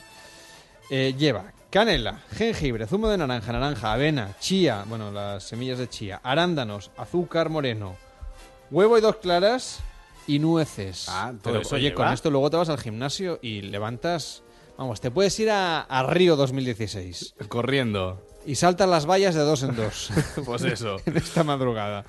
Bueno, si vosotros tenéis alguna receta predilecta o sois blogueros y queréis contarnos vuestra historia, nos podéis escribir a noches.onda0.es, también a facebook.com barra nochesradio y arroba nochesradio en Twitter. ¿Tú eres muy cocinitas, marmayolas? Sí, me gusta cocinar. Soy más comensal que cocinitas, pero, también, ¿eh? pero me gusta, me gusta A mí, cocinar. a mí me gusta cocinar también, pero si me dan a elegir también prefiero Hombre, sí, a la mesa. ¿eh? sí, pero no me importa, eh, cocinar me gusta. Y la verdad es que, además, Manuel, eh, lo contamos así, que nos lo comentó mientras le hacíamos la entrevista, él es veterinario, es decir, el tema del blog lo tiene como segunda profesión, por decirlo de alguna manera. A mí hace tiempo, por eso, Carlas, que me ronda por la cabeza una duda, esa profesión de, de hacer fotografías a los platos, que a mí me parece una profesión muy curiosa, sobre todo cuando esos platos de, de menú de carretera, que siempre son las mismas fotografías de los mismos Frankfurt, las mismas hamburguesas, ¿Quién lo hace, no? ¿Quién Sí, ese, ese- ¿quién lo ese hace? plato de calamares amarillos? Sí, y ahora mismo, con el tema de Instagram, todo el mundo es capaz ya de hacer buenas fotografías. Yo quiero saber, le preguntamos a Manuel, si el tema de Instagram, este tema de los foodies, de la gente que hace fotografías a, a la comida, pues realmente eh, ayuda o que es más importante, una buena foto de una comida o que la comida sea buena. Pues mira, yo tengo la teoría, aunque esto es una teoría personal, ¿eh? Eh, que depende un poco. Yo creo que la calidad del plato es importante siempre y cuando, si tú eres un Instagramer foodie, por, por llamarlo de alguna manera, y vas a algún restaurante o vas a algún tal, ahí realmente lo que estás contando es el plato del cocinero que sea, ¿no? Entonces ahí es importante que la calidad del plato sea buena. Si el plato está hecho por ti, yo creo que es más importante la calidad de la fotografía que no realmente... O sea, el plato también, pero que es importante que la fotografía sea bonita. Es decir, uno de cocinero, si encima tiene estrella Michelin o similar, mucho mejor. Da igual si la foto no es muy buena, pero si es tuyo, ¿no? Pues yo creo que sí, que, que la foto sea bonita funciona mucho mejor. Por lo menos a mí en Instagram me funciona así. Cuando la foto es bonita se nota y, y tiene más corazoncitos, ¿no? De, de Instagram. Bueno, pues qué hambre tengo, por Dios. Sí. Y luego viene Mónica Gunter con su bocadillo. En fin, que estamos muertecicos de hambre aquí en Noches de Radio. Camino de la segunda hora. Vamos a escuchar las noticias. Sabemos qué es lo que pasa en el mundo. Y a la vuelta, muchísimas más historias. Viene Joan Pañella con los anuncios más hot de la- de la historia de la televisión, sobre todo de aquellos un poquito vintage. Nos iremos en directo a Río de Janeiro para ver, para vivir en directo la emoción de los Juegos Olímpicos y saber cómo acaba esta final de los eh, 110 metros valla. Aquí en Onda Cero, en nada nos vamos a Río. Ahora las noticias. Son las 3, las 2 en Canarias.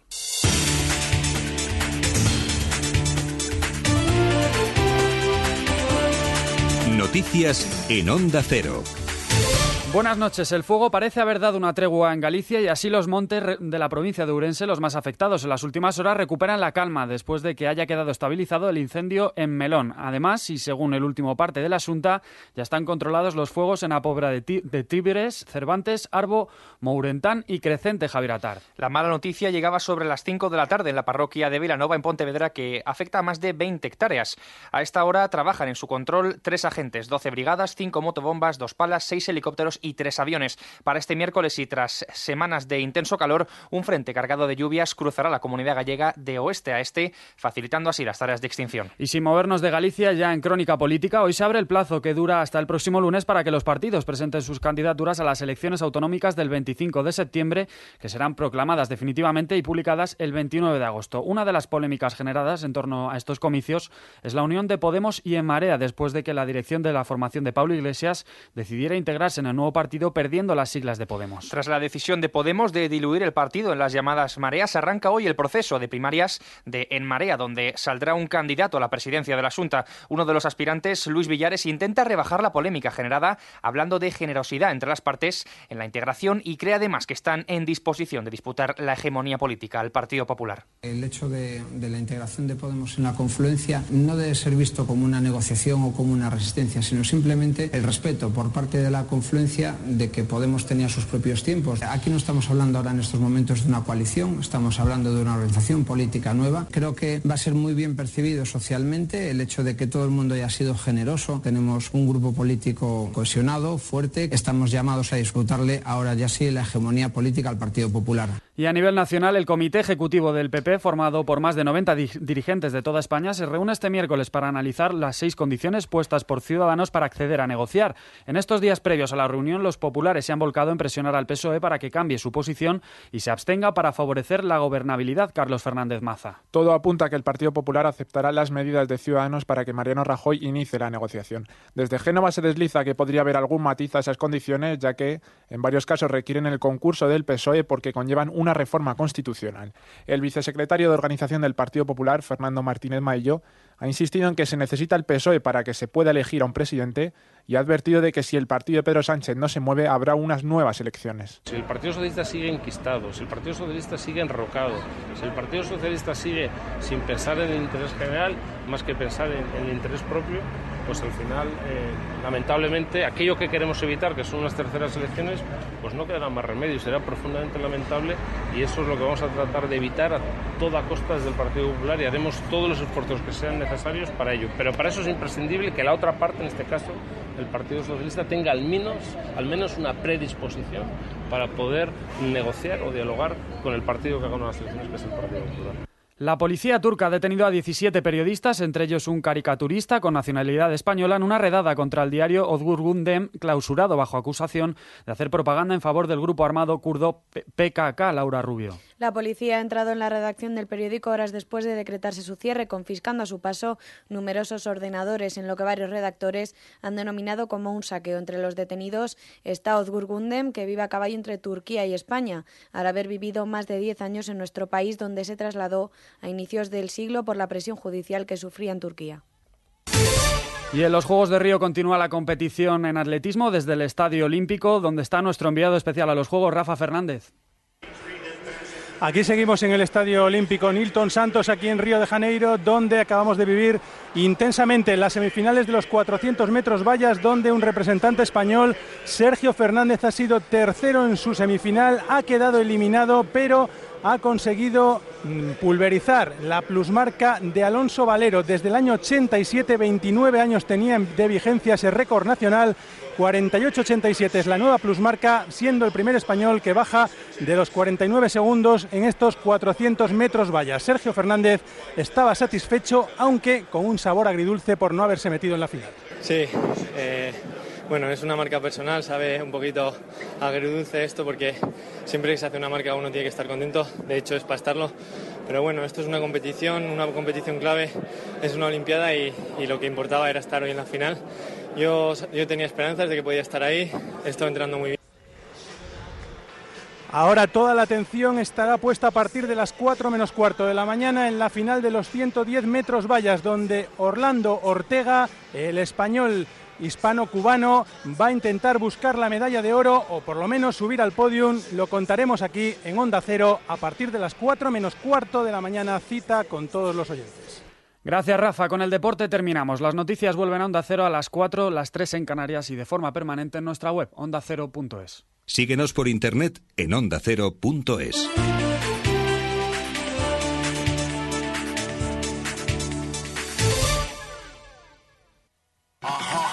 El mejor deporte del mundo se vive en Onda Cero. Este miércoles desde las 7 de la tarde, especial Juegos Olímpicos. Disfruta del mejor baloncesto con el partido de cuartos de final entre las selecciones de España y Francia. Y además, fútbol. Supercopa de España en directo desde el Camp Nou, con el partido de vuelta entre el Barça y el Sevilla.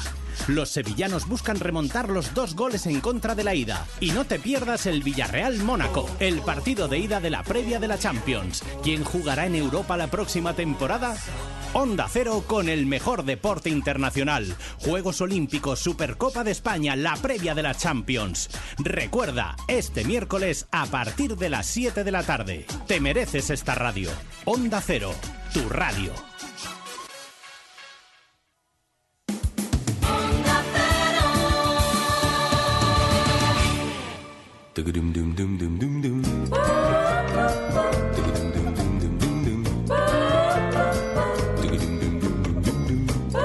En Onda Cero, Noches de Radio, Carlas Lamelo.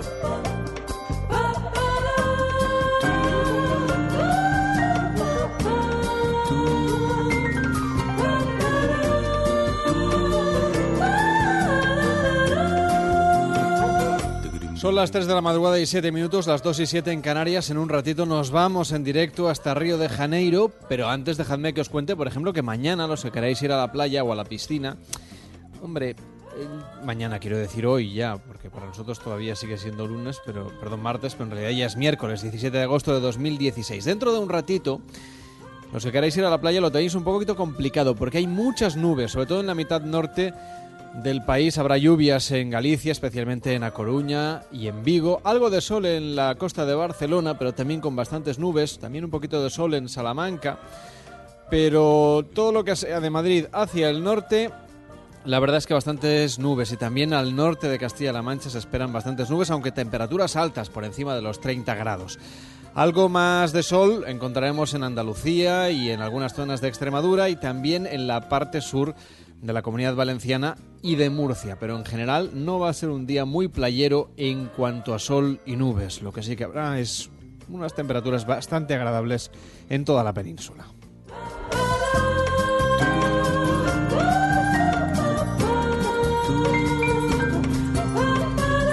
Hasta las 4 de la madrugada, Noches de Radio con Carlas Lamelo.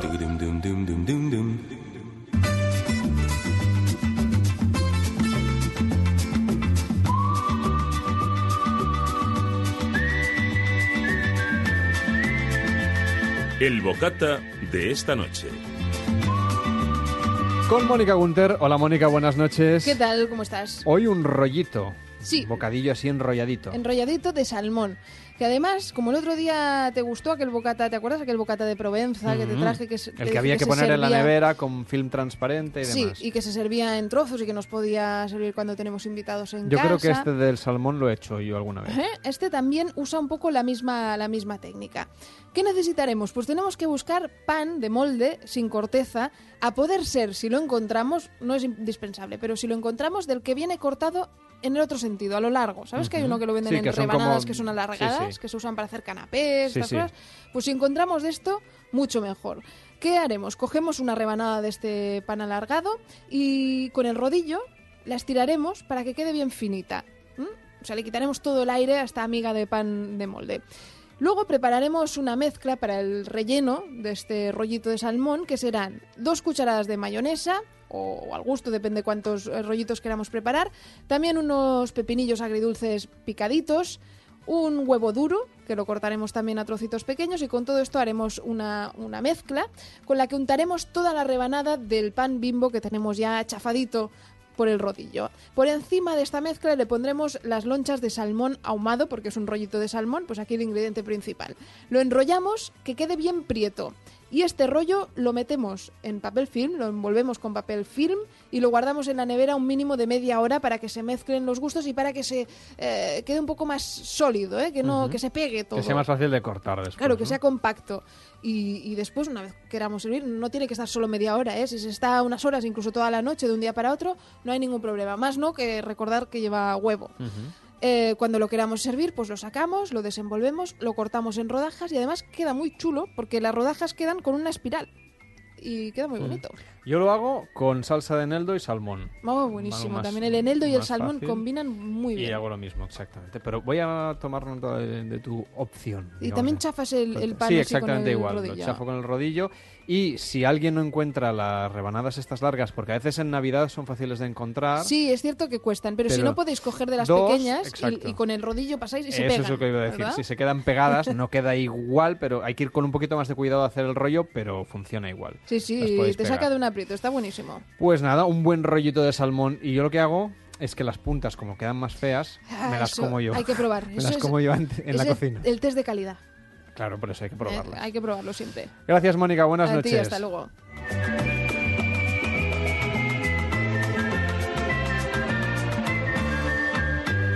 En Onda Cero, Noches de Radio, Carlas Lamelo.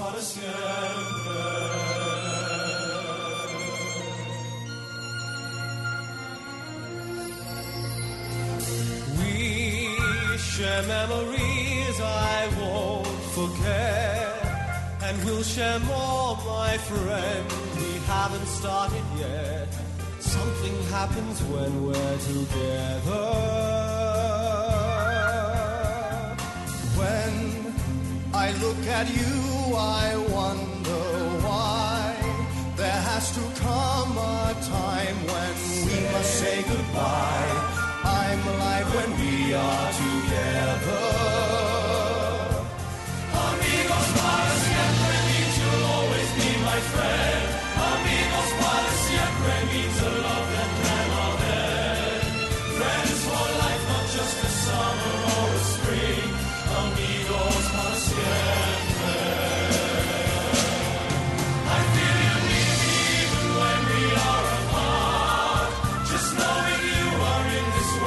Las 3 de la madrugada y 14 minutos, las 2 y 14 en Canarias. Andrés Garrido, que es panadero, nos, eh, nos enmienda un error y tiene toda la razón del mundo. Dice que deberíamos decir pan de molde y tiene toda la razón. No dar una marca comercial faltaría más, sobre todo porque el pan de molde que hacen nuestros panaderos es fantástico. Como los anuncios, por ejemplo, que nos trae Joan Bañella. Cada noche en Onda Cero, Noches de Radio.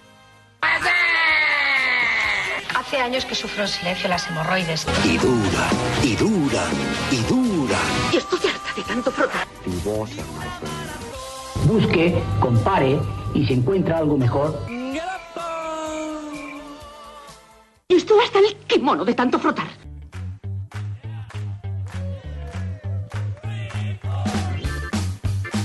¿Qué tal, John Pañella? ¿Cómo estás? Muy buenas noches. Muy buenas noches, otra vez por aquí. Hombre, Thomas Morgenstern, ¿qué tal? Muy buenas noches otra vez. Buenas Que noches, te habíamos pues- perdido la pista durante dos semanitas que te has ido así como de vacaciones. Sí, eh, por aquí pasaba. Ah, ¿cómo de que hecho, de la semana, no, y no, no, no? la semana pasada me quedé dormido. Ah, y entonces no viniste, dije, pues claro. ya si eso, Pero ya no vengo. Pero íbamos a decir que, te- que estabas de vacaciones, que siempre queda como más Ya bonito. pasa que yo me puse el despertador a las 12, Pero del mediodía. de, pero del mediodía. Muy bien. Oye, yo no le cayó bulla ni nada. A mí me cayó el otro día por llegar tarde y, y aquí veo que a Tom no. Aquí en Onda Cero. Claro. sí. Llegaste tarde. Llegué un poquito tarde, pero Bueno, bueno. llegaste ahí rozando el palo. Mark estaba pobre, súper preocupado. A ver si Pero yo la verdad es que ni me enteré aquí, que ¿no? llegaste tarde, ¿eh? Ah, pues lo estoy diciendo ahora, ¿no? Muy Pusimos así un poquito más de música y nadie se entera. Esto, al final. No te echan de menos. Lo de la radio lo veo, lo eh, veo, es lo todo mentira. Es Es todo- mentira como la publicidad, ¿o no? Bueno, puede ser mentira, ¿no? Bueno, hoy en Noches de Radio vamos a hablar de- Depende. de, la Depende. publicidad más hot. ¿Las nubes huelen o no? Eh, es una Bueno, buena ¿y si pregunta. huelen a qué? Es una ¿A buena qué huelen? pregunta. Espero que no huelan a. Bueno, a... No, no diga- no, no vayas a decir No, alguna no. tontería, Joan. que A no- A Colacao, por ejemplo. No, porque en el Quizá anuncio huelen había a varias Colacao. cosas que se olían. Vamos a hacer una cosa. A Colacao. A Colacao. Lo dejamos Venga, ahí. Vamos a Venga, en así lo enlazamos con el Colacao Light, que eh, no sé si existe todavía. El Colacao Light. Era una, Eh, sí, una extraña, sí, sí, existe, sí no soy yo muy Aunque, no sé, la palabra light igual light. la ponen ahí para decorar, pero no creo que, que eso sea light, vaya. Bueno, Ah, se aprovechando... llama cero, me dicen. Ah, cero, muy bien. es que ahora todo lo que Claro. nos engorda Ahora es cero. cuando mañana Colacao nos envía 4 kilos. de Colacao Light. Gracias, señores de Colacao. Nosotros, hombre, si nos lo tiene que mandar, que no sea light. Exacto. Bueno, claro, claro. Que nosotros Y- aquí y a somos- poder ser que no sean esos sobres que están tan, tan feos. Si vamos a pecar, pequemos de verdad. Claro ¿Verdad que sí? A ver, ¿qué decías, Joan? ¿Qué Oye, decías? hoy, bueno, yo sé- sabes que yo hablo de anuncios antiguos y tal, y siempre es un- de una temática. Y qué casualidad que hoy que viene Tom hablo de los más hot. De los más calientes. No sé, no sé si tendrá alguna relación, no sé si Tomás, sabías ¿eres- que iba a hablar te- de esto. ¿Te consideras un chico hot? Yo sí, yo soy un chico muy hot. Hombre, igual es un ¿Pero chico... light o, o sin cafeína? Claro, es que es igual, igual es un chico Coca-Cola Light. ¿Vosotros os Mm, acordáis del ostras. chico Coca-Cola Light? Mm, yo Sí. recuerdo el anuncio, sí. Sí. ¿Recordáis? chico no me acuerdo. ¿Y la el hora. Coca-Cola Light, la recordáis qué hora era? No, las 11 y 20. La hora en que las mujeres dejaban de trabajar. Exacto, son las once y media. Ah. Son las once y media. Son las once y media. Son las once y media. Es la hora Coca-Cola Light. Hora Coca-Cola Light. I don't want you to be no slave. I don't want you. Fue toda una revolución este anuncio, es verdad. Hombre, yo, hombre. yo lo recuerdo muy, muy lejano en la memoria, pero es Eh, verdad que todas las chicas hablaban del chico de la Coca-Cola Light. Todos. Era un anuncio que a todos nos hacía sentir muy, pero que muy mal. Sí, sí, bueno, a mí me ha pasado más de una vez estar en la calle quitándome la ropa y que me miren. Pero de otra manera. La policía, ¿no? La policía, exacto. Hombre, Dos, es que- dos días de, cuarte- de cuartelillo. Bueno, la Coca-Cola Light se lanzó aquí en España en 1984. Dos años después que en Estados Unidos, ya sabéis que aquí siempre vamos eh, por Bueno, delante. tenían que ¿eh? probarlo, tenían que probarlo los Yankees Claro, primero, claro. no pasa nada. Oye, pero yo estaba buscando las diferencias entre la Coca-Cola Light y la Cero y realmente no hay. ¿Qué o sea, quieres decir? De- Tienen las mismas calorías, tienen los mismos azúcares, tiene el ¿Sí? mismo color, tiene el- menos una cosa, el gusto. ¿Qué quiere decir esto? Que han cogido la Coca-Cola Light, que tenía un gusto, vamos a llamarlo malo por, por decirlo bonito, y han cogido la cero, la han cambiado de nombre y la han puesto y la han, he- la han hecho más buena. No, hombre, pero no tiene azúcar Sí, porque son la iguales. Light. Y la cero tampoco. Ah, entre la cero y la... Es que no hay diferencia, la diferencia es el gusto, el sabor. Bueno, pero Que, ya- está- que ya- la cero está es buena y la. Light no sabe a Coca-Cola. También dicen que, no sé si es verdad o no, que lo- la idea original de Coca-Cola era que la Light estaba más orientada al público femenino y la Cero al público masculino, la cual cosa no sé si tiene mucho sentido porque hay cantidad de mujeres que beben Coca-Cola Cero y cantidad de eh, hombres que beben Coca-Cola Es un poco Light. arriesgado. Mira, por ejemplo, el canal de televisión de Kiss, que iba dirigido a mujeres solo y, y ahora igual no va ni... No sé, la verdad es que no, no lo veo yo demasiado. No lo ves, ¿no? He entrado ahora en la web de Coca-Cola. Hay cantidad de Coca-Colas que yo no he probado. Sí. Por Bueno, porque aquí no llegan, ¿eh? la- no, no, no. Coca-Cola España. Sí, Light sí, sí. al limón. Está la 00, ¿Habéis probado esto? 0, o sí, la sea, 0000 sin nada, esta la he probado. 007 y no ¿la has está mal, ¿eh? Y la Cherry Coke que, que ha Ah, vuelto ¿existe la. Cherry Coke Ha vuelto, ha vuelto. ¿Ha sí. vuelto? ¿De Estuvo- verdad? Pero sí, sí. ¿Era creo necesario? que estas las promocionan por temporada, ¿eh? Puede En ser. plan, solo en verano. Yo recuerdo cuando yo era, Cherry Coke ahora aquí como cuando que... yo era adolescente mm, se vendía bastante, luego desapareció, había en algunas tiendas de importación y ahora vuelve, vamos, al menos en la web está. Es como el 7 Ya Up, veremos. ¿te acuerdas del 7 Up? Es verdad, el 7 Up. Con Fido Dido, nada Con Fido menos. Dido, sí, señor. Ay, que nos hacemos mayores. Qué bueno, venga, vamos. Otro anuncio vamos con hot otro, hombre. para ellas. Este, bueno, no, para ellas y, y para nosotros, porque yo iba loco cuando veía este anuncio. Ah, claro, es verdad, sí. Yo quería ser Jax. Yo pensaba en Jax y salía la chica. Busco un hombre llamado Jax. Jax es un hombre alto, fuerte, muy especial. No retrocede ante nada. Deja atrás de sí un aroma único, inconfundible. Colonia de hombres Jax. Un aroma muy peligroso. Bueno, pero ¿este anuncio de, de qué año es? Este anuncio es del 86. Ostras, porque yo recuerdo el de Busco Jax, pero más, más moderno. No, pero es... Hicieron una versión, sí, Sí, hombre, ah, yo bueno, más recuerdo. moderna, pero que, hombre, yo te traigo el... El, El original. El, El original, el antiguo. Que era una modelo y actriz catalana que era, no sé si la, supongo que la conocéis, es que es Mónica Van Campen. Sí. Era ella. No la recuerdo. Pues era ella y yo, eh, ese escote, eh, vamos, hizo furor en la época, ¿eh? Bueno, yo creo que el, el- el anuncio lo repitieron, lo, re- lo rehicieron en los años 90 o a finales de los 90 Con otra, Con otra claro, actriz. Con otra, supongo, porque ya está. con un escote similar y mucho cuero. Sí, era, había mucho cuero, eso, eso, es, mm, eso es verdad. Pero ves, es eso, yo, yo antes quería ser Superman, Tarzán, o los niños de antes quería ser este tipo de cosas. A partir de entonces yo quería ser Jax. ¿Sabes? Yo, aunque yo me imagino a Siguen Jax... vendiendo, ¿eh? Esta colonia. Aún siguen vendiendo esta. Yo la, he- la he visto, creo que la venden en el supermercado y, y sitios así. O sea, no es.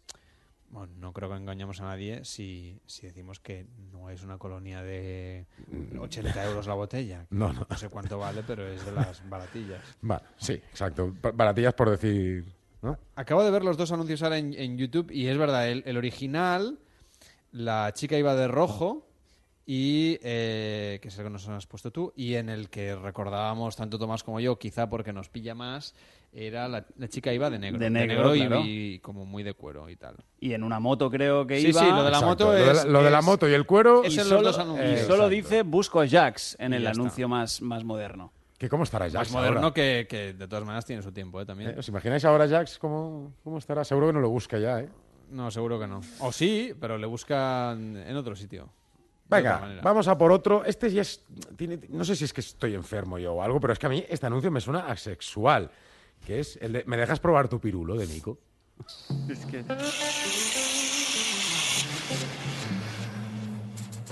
¿Es el nuevo pirulo tropical? Sí. ¿Y a qué sabe?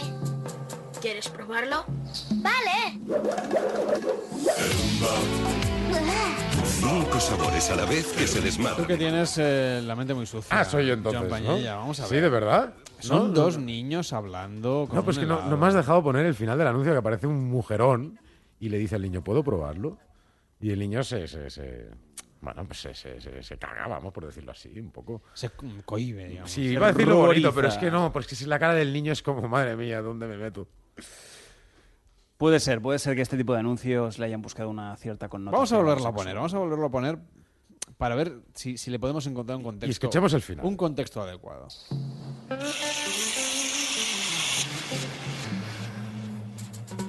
el nuevo pirulo tropical? Sí. ¿Y a qué sabe? ¿Quieres probarlo? Vale. Cinco sabores a la vez que se desmadran Entonces, en a tu partir de boca. aquí viene la señora, ¿no? Nuevo pirulo tropical de Mico. Lo chulo es su sabor. Oye, ¿me dejarías probarlo a mí también? A ver, a ver, a ver.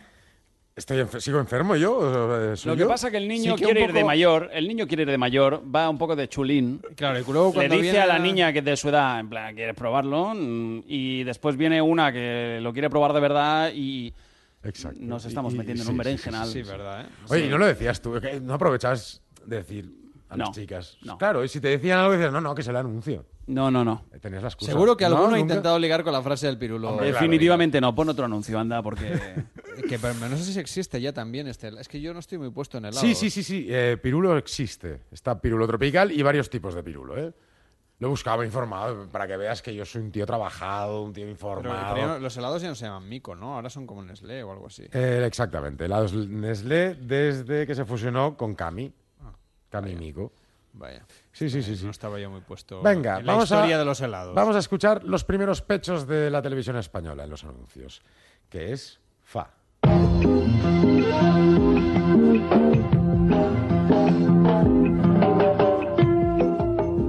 Despierta tus sentidos con el frescor natural de Fa. Gel una estimulante sensación de frescor sobre tu piel. Hombre, no sé si lo vas a poner luego, pero estaba aquel de Fructis o no sé qué, que la Ah, que tenía chica una experiencia... Herbal Essence. Herba- ah, Herbal Herbal Essence, sí, señor. El Herbal Tomás se lo fue a comprar, se compró la estantería entera y se lo llevó a su mujer a casa. ¿Y, y no funcionaba o...? Mm, No. ¿No? No. ¿Y lo ¿No devolviste? tuviste, no tuviste orgasmo? De hecho, dormí en el sofá porque me dijeron que, que te has gastado quieres decir? toda la paga del mes en los champúes. ¿Y qué haces tanto rato en la ducha, no? Es Sí. como- No funciona. No funciona nada. Bueno, pues oye, estos fueron los primeros pechos que se vieron aquí en España. Aunque el anuncio es del 75 y es alemán, eh, aquí llegó bastante más tarde. Recordemos que en el 75 aquí había Sí, gente que no digamos- nos dejaba hacer ciertas cosas. Digamos que, que la tele era mucho más recatada Eh, por-. Por, ser muy políticamente correctos. Bueno, y acabamos con el último anuncio hot de esta madrugada. No, no, no es anuncios, simplemente, claro, se dejan los dos últimos al final, que es eh, eh, Martini y Axe, que son dos, dos mitos de, de- Aquello de márcales el camino. Exacto, de, de lo hot, digamos, o, o el efecto Axe, ¿no? También. Que recuerdo un anuncio en el tío en la playa echándose Axe y un millón de mujeres persiguiéndolo. Mira, con lo que decías tú antes de... Ese es de- tu sueño, ¿no? Sí, claro, hombre. Y lo he probado, ¿eh? ¿Y qué tal? Mira, mal, mal. no. En este caso, mira, hay un hombre en 2012 de Nueva Delhi que denunció a Axe. Esto que decías tú de los orgasmos con Herbal Essence, lo podías haber hecho como este hombre lo hizo. Denunció a la marca porque decía que... Que, Que las mujeres no le perseguían. Que no le perseguían. Qué ingenuo, pobre. Igual, igual la, la pregunta que se tendría que hacer es, eh, ¿cómo soy de guapo? ¿No? O Anda. quizá el No, pero la pregunta es, ¿ganó o esta demanda o...? Pues no encontré la respuesta. Igual si no encontré la respuesta es que ganó. Oye, pero. ¿te imaginas? Oye, peores cosas se han visto. Publicidad engañosa, en Publicidad definitiva. engañosa. Bueno, alguien, alguien, por ejemplo, se siente atraído por el olor de otra persona, así el olor, entiéndase, de perfume, colonia, desodorante. Mm, ¿Tú tienes predilección, por ejemplo, por alguna mujer que tenga un perfume así que te... Sí, que, que, que huele a Barón Dandy. Hombre, entonces, Es más bueno, cutre. plantéatelo, Es que plantéatelo. soy de la época Carmen de Mairena. Ya, pero es que Barón Dandy eh, lo llevan los hombres. de la buena época del molino Lo- Los rojo. hombres mayores, además. Bueno, o con clase. Hombre, no, hombre, no, que la venden en litronas, hombre. Que eso, Pero eso sale lo usa- barato, ¿no? Sí, sí, sí, eso con Coca-Cola queda perfecto después. Bueno, Joan Pañilla, que tengas una feliz madrugada. Buenas Igualmente. noches. Este verano, Noches de Radio en Onda Cero. Lasciatemi cantare con la chitarra in mano. Lasciatemi cantare, sono un'italiana. Buongiorno Italia, gli spaghetti al dente. Un partigiano come presidente. Con l'autoradio sempre nella mano destra. Un canarino sopra la finestra. Buongiorno Italia con i tuoi artisti. Con troppa America sui manifesti.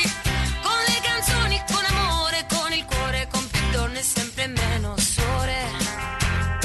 Buongiorno Italia,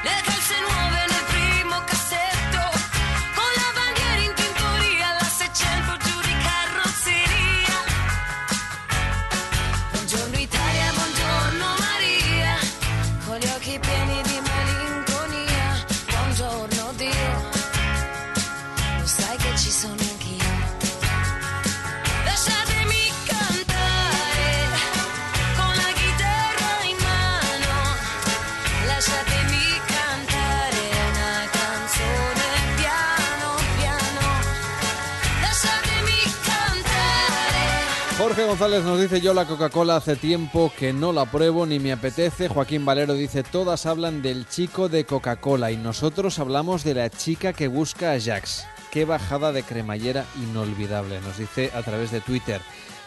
Nija NN dice la Coca-Cola Light y la Cero tienen exactamente los mismos ingredientes. DS dice yo quiero ser Jax para quedarme con la motera. Recuerdo uno de tu pasa de pronto en el que una chica se lanzaba sobre una mesa. Peor es el de Big Baby Pop, que decían chupas, mojas y devoras. Y no hablemos de los Oreo. En fin, mensajes que nos llegan a las redes sociales. Este verano, Noches de Radio en Onda Cero.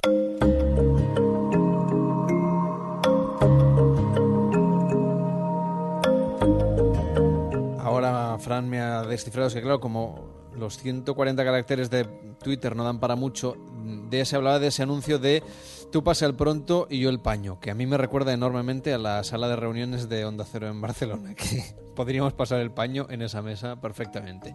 Bueno, a las 3 y 31, las 2 y 31 en Canarias, vamos a reflexionar un rato dentro de unas horas. El equipo de Noches de Radio se irá a dormir, quizá también algunos de vosotros. Y para cuando os levantéis, un comentario, una reflexión, la que nos trae el coach de Noches de Radio desde Caldas de Malavella, en Girona. Para allá nos vamos a saludar a Xavier Ullé. ¿Qué tal, Xavier? Buenas noches. Buenas noches, Carlas.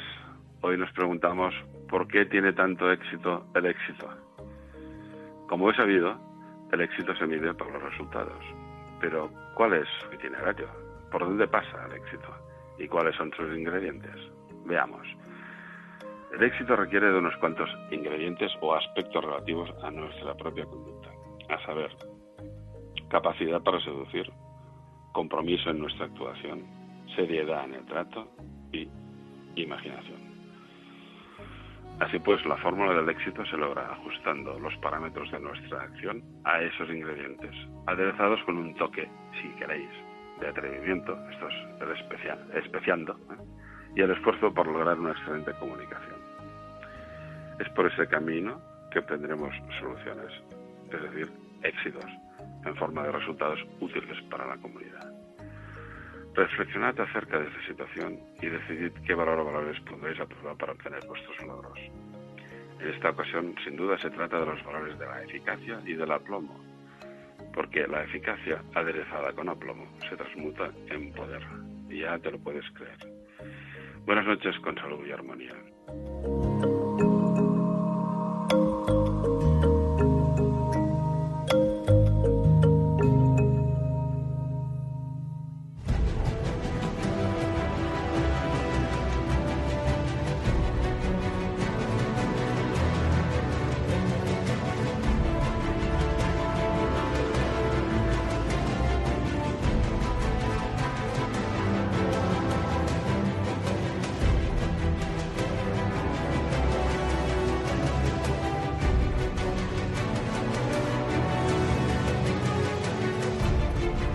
Ocho minutos nos pedirán paso desde Río de Janeiro para saber cómo eh, siguen los Juegos Olímpicos en directo, para seguir en directo la emoción del deporte, para seguir esa final de los 110 metros vallas masculino y para seguir también la que esperemos será nueva medalla para el palmarés español con Orlando Ortega, Orlando Ortega, que tenemos muchas ganas de que se lleve una buena medalla, quizá un oro, Mar Mayolas, tú, mm, no sé, ya sé que no es Domino lo mismo poco de atletismo. No, no eres, no eres igual de fan que de los De deportes hecho, de agua, pero... Hace 24 horas no sabía quién era Orlando Ortega. Pues así que... ahora ya sabes que puede Pero ser sí, la futura diría- bandera de España. Yo te diría que es una clara medalla de oro. Queremos un oro, ¿no? Bueno, nosotros por pedir que no quede. Oye, aquí, como no somos los que entendemos de la cuestión... Son, pues, son deportes de Juegos Olímpicos. Los 110 metros valla.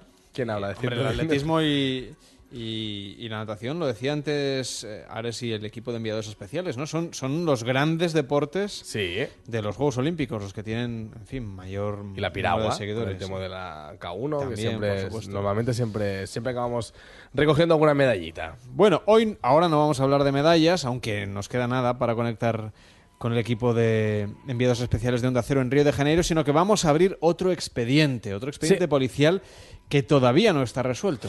No, hoy de hecho vamos a presentar un caso que a priori parece fácil de resolver. Los indicios son muy claros, hay muchas pruebas, el cuerpo de la víctima está lleno de sangre en su habitación, completamente desnuda, hay huellas de un sospechoso, pero no es el caso en el cual lo que estás viendo es lo que parece. Hoy analizamos el caso de Susana Aceves. Susana llevaba nueve meses separada cuando la asesinaron y era justo cuando estaba empezando a vivir la juventud que no había tenido. Susana se separa después de cinco años de matrimonio. Unos meses después, muere asesinada en su casa. Zamora es una ciudad tranquila y segura para sus 65.000 habitantes. Desde el año 2000 se han producido siete asesinatos. Todos se han resuelto.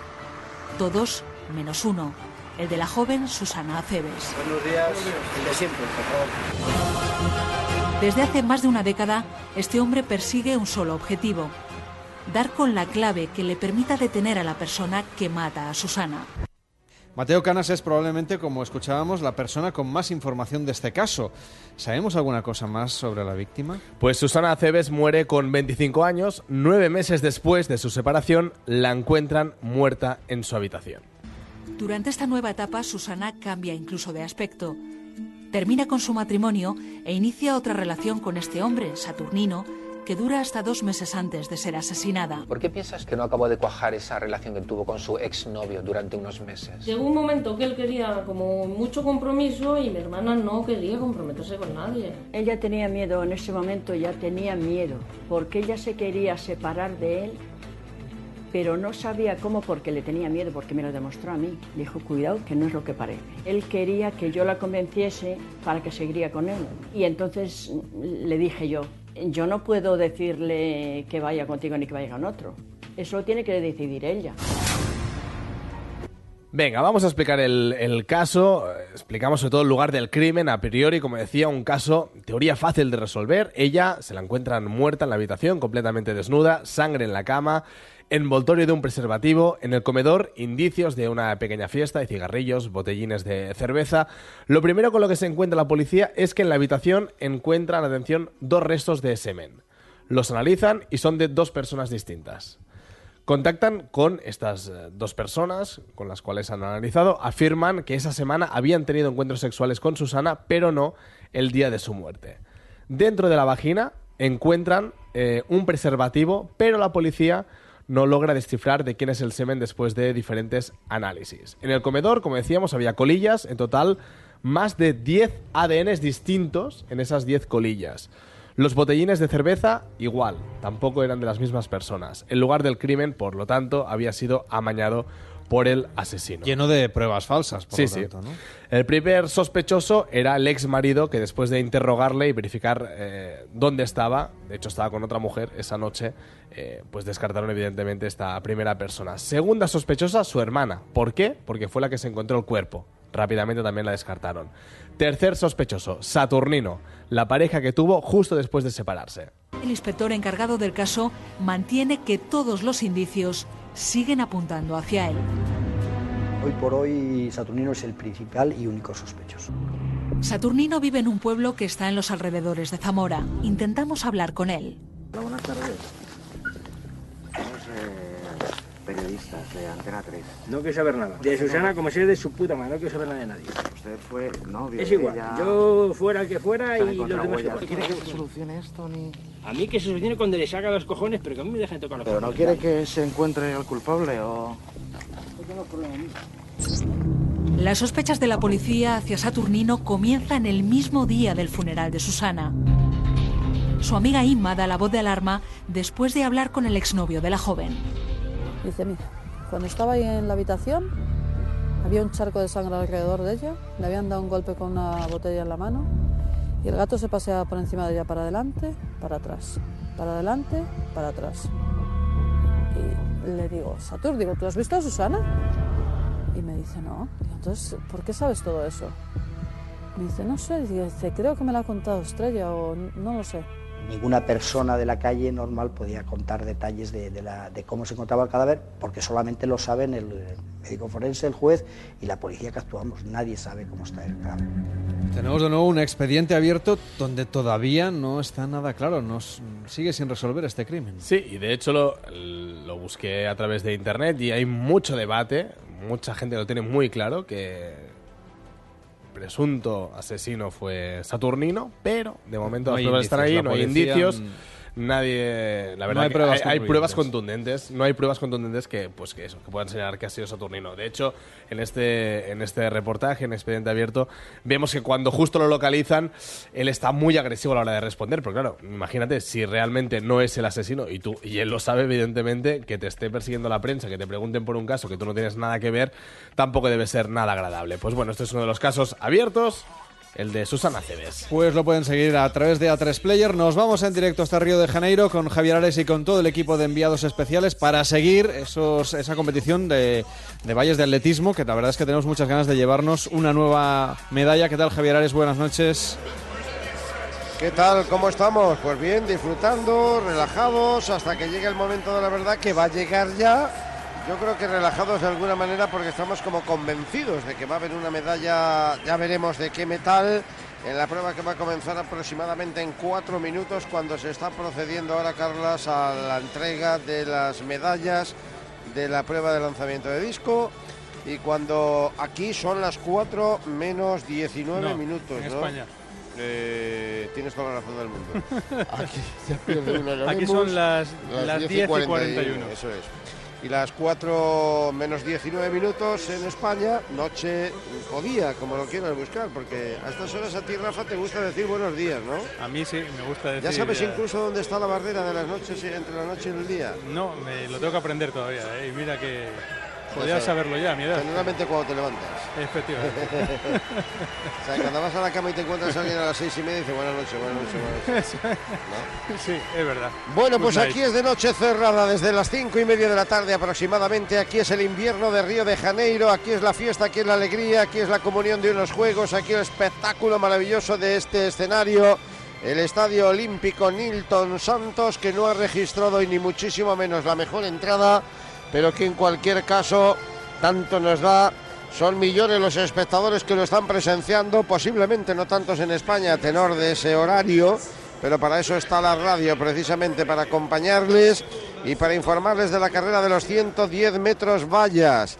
110 metros obstáculos, ¿eh? Porque, ¿cómo lo dicen aquí, Alexis? Aquí dicen, eh, no me acuerdo. Barreira, Barreira. Con barrera, con barrera, exactamente. Sí, 110 metros con con barreira. barrera. En cualquier caso, y antes de que comparezca nuestro representante Orlando Ortega, digamos y perdonen que bajemos por un momento la voz porque está sonando el himno de Croacia en honor de Sandra Perkovic, que ha sido la medalla de oro en el lanzamiento de disco. Mientras Melina Robert Mission ha conseguido la medalla de plata y Denia Caballero, la cubana, se ha adjudicado la medalla de bronce. Y es este el momento en el que se está procediendo al izado de bandera después de la entrega de las medallas a las tres premiadas. Digo que la noche nos ha generado ya una magnífica noticia. Ojalá sirva también para estimular al hispano cubano Orlando Ortega, porque un chaval navarro Sergio Fernández ha batido un récord de España que duraba desde los tiempos de Tutankamón. Desde el año 87 con José Alonso Valero. Como el mítico José Alonso señor, Valero. Que se quedó a las puertas de bajar de los 49 segundos en esta prueba preciosa de los 400 metros vallas y que ahora este chaval de Barañáin, eh, Sergio Fernández, con sus 23 años... No confundí con el monaguillo. No, no, no, no, Vale, aunque vale, también por eh, seguro, tiene pinta de simpático también. Ajá. Eh, y No le ha valido desgraciadamente para No, meterse. ¿eh? No, Qué pena. 48-87 se ha quedado a dos centésimas de ser segundo en su, en su semifinal. Lo que le hubiera servido ha sido la semifinal más lenta de las tres y eso le ha costado eh, no poder entrar en la final de pasado mañana, donde ha hecho méritos eh, para llegar, pero la temporada es espectacular. 48-87 para Sergio Fernández, que ya lo, hemos, ya lo hemos dicho, desde el 87 estaba vigente este récord y uno de los récords el más longevo, El más los más longevo. longevos de la historia. Es ¿no? el más longevo, lo batió Alonso Valero en los mundiales de Roma y bueno, pues ya, ya ha caído ese, ya ha caído ese récord. Eh, sin embargo, estaba mirando también en las, en las listas de récord, no está ni entre las 2.500 mejores Oh. marcas de la historia. Y era un récord que, sin embargo, tenía pues casi 30 años de historia. Pues aquí por en- eso en no puede estar. ¿no? O sea, no puede estar. Si hemos tardado 30 años en batir un récord del mundo es una pésima señal, los por otra van- parte, ¿no? ¿En qué equipo, en qué equipo corría eh, Sergio Fernández, Javier? En el Larios. El Larios, eh, En mítico el Larios, Larios. No, en el mítico Larios no, Larios. en el Larios quien corría era Alonso Valero. Sergio Por eso. Fernández. Ese no, Sergio no, Sergio Alonso Valero, Alonso. Pero sí fue un tiempo en el que se apiló ahí un montón Valero. de... Creo que si no recuerdo mal, bajo la tutela de Unipublic en buena medida, que también, sí. se acuñó estaba, un sí, equipo sí, de atletas que llevaban eso, el equipo y la firma, el Club estaría por allí Javier Moracho. Hombre, estaría la bandera. eh, Javier. Arqués. También, y tantos y tantos de aquella generación de los años 80 donde podríamos decir, ¿no? Que el, Antonio que el- Corgos. que el atletismo empezó a despuntar, claro que sí, y fueron muchos los hombres que fueron cobrando el protagonismo que luego nos permitiría unos años después pues conseguir aquella riada 13 de oro, medallas en Barcelona, bueno, en atletismo y en todas las modalidades, pero quiero decir que allí, allí en atletismo hasta el mítico Antonio Peñalver se señor. permitió el lujo de conseguir un oro en Sí, que se dice y pronto. Qué ¿eh? grande, Antonio Peñalver. Bueno, pues van llamando ya a los atletas que van a participar en la prueba de los 110 metros con barrera, donde tenemos a Orlando Ortega que va a correr otra vez por la calle 7 como ha ocurrido en la semifinal. Sí, señor, empiezan a aparecer ya los atletas en la pista. Ya eh, vamos a ver porque en la calle número uno va a estar Milan Trakovic, el atleta de Chipre que ha hecho 13.31 en la semifinal. En la 2 va a estar el canadiense Jonathan Cabreal con 13.41. El norteamericano Devon Allen va a estar en la calle número 3 con 13.36 en esa semifinal. Pascal Martinot Lagarde, el francés, que ha marcado 13.25 y que es uno también de los que optan a subir al podium, así como Ronnie Ash, que ha corrido antes con Orlando Ortega y que ha sido segundo detrás del español, el norteamericano, que con un registro de 13.36 en esa semifinal, Dimitri Vasco, el otro francés, 13.23. Ojo a los franceses, porque están muy fuertes en esta prueba y son eh, también eh, claros favoritos a optar a subir al podium. Orlando Ortega, como apuntabas Javier, en la calle 7, nuevamente con un registro en la semifinal de 13.32. eh, muy lejos de lo que van a tener que conseguir eh, para llegar Muy a, lejos, de a hecho, al podium. de los Eh, 13-4 que marcó Ortega en Mónaco este año y que es la tercera mejor marca de la temporada. Sí, y ojo a la calle número 8 porque ahí parte el que puede ser por registros y el máximo favorito, el jamaicano Omar McLeod, que ha hecho 13-15, ha sido el más rápido en las semifinales y que este año Javier también ha sido el más rápido. Sí, señor. Ahí está, con el tiempo que marcó 12.98 en Shanghái. No es fácil bajar de los 13 segundos, pero en efecto ahí lo consiguió Omar Macleo en Shanghái, la mejor marca de la temporada. Orlando Ortega que no ha pasado, sí ha pasado por eh, la zona de periodistas donde tenemos eh, la posibilidad de hablar con ellos, pero ha dicho, por favor, hasta después de la final quiero máxima concentración, quiero estar pensando en lo que tengo que hacer en estos 110 metros vallas y es que es una de las pruebas más complicadas del panorama del atletismo. Eh, se junta la velocidad, la fuerza y mucha técnica porque para hacer los 110 metros vallas hay que tener una técnica espectacular para conseguir llegar hasta el final. Bueno, vamos a ver, el récord del mundo, por si acaso, aunque están todos en marcas lejanas, lo marcó Aries Merritt, el norteamericano en Bruselas hace ya cuatro años, el 7 de septiembre del 2012. Bajar de 13 segundos les ha costado a estos ocho finalistas. Dios y ayuda, solo lo ha hecho, decía Omar Macleo, de la segunda mejor marca de Devon Allen, que va a correr el americano por la calle 3 y la tercera mejor marca la de Orlando Ortega. Dos franceses, dos americanos, todo preparado. Atención máxima a la calle 7, donde va a correr el hispano cubano con muchas opciones de medalla, Alexis. Bueno, vamos a ver, porque. ha hecho- Hombre ha hecho desconfiado, por favor. Ha hecho el sexto mejor tiempo, ¿eh? Ha ganado su- bueno, ha ganado su serie Eso de sí es verdad, eso sí es verdad. eso No sí vale verdad el ha tiempo, la- el tiempo de la serie no vale porque lo ha ganado muy fácil. Se ha dejado ir y ha hecho 13-32, no ha sido de las mejores, claro, pero precisamente por eso. Si hubiera tenido que apretar un poquito más, a buen seguro que habría marcado un registro extraordinario. esta es una prueba muy, muy anglosajona, ¿eh? Aquí es, aquí es complicado pillar, pillar cacho, pero bueno, vamos a ver, vamos a ver si hay suerte. Bueno, pues vamos a ver porque Orlando Ortega hay que decir también eh, un apunte importante porque eh, ha estado cerca, aunque él estaba convencido que iba a estar aquí en los Juegos Olímpicos de Río representando a España, de no conseguirlo porque ha estado hasta el final para conseguir esa nacionalización española. Te voy a decir una cosa, está Raúl Granado con el padre de Ortega pinchado en hilo directo para vivir la carrera, Aquí un Raúl. poquito más abajo. ¿Dónde andas? A ver si está. Vamos Bueno, a ver. lo va a vivir con ahora, ahora lo va a vivir con nosotros. Lo va a ahora lo va a vivir con con nosotros. nosotros. El padre de Orlando Ortega, eh, la verdad es que vamos a ver eh, esta carrera. Tienen que pasar las 10 vallas. Fíjate, o sea, es que es. eh, Me voy a poner de pie, que me son pongo muy nervioso. Son verdaderos atletas. Así como se puede retransmitir una prueba de este tipo sentado tranquilamente. Solo ha habido tres hombres de habla hispana que hayan ganado medalla en esta prueba: Alejandro Casañas, eh, Anier García y Dairon Robles, el último en 2008, todos cubanos. 10 minutos para las 4 de la noche en España. Recuerden, hoy cayó otra medalla en piragüismo. Marcus Cooper, el mallorquín, nacido en Oxford, pero toda la vida en tierras baleares. Nos ha, logrado, nos ha dado en el Camil el cuarto oro y la sexta presea para el deporte español. En la a ver, que creo que está Raúl ahora Juegos. con el padre de Orlando Ortega. Raúl. Aquí estoy, aquí estoy en si la pista. Sí.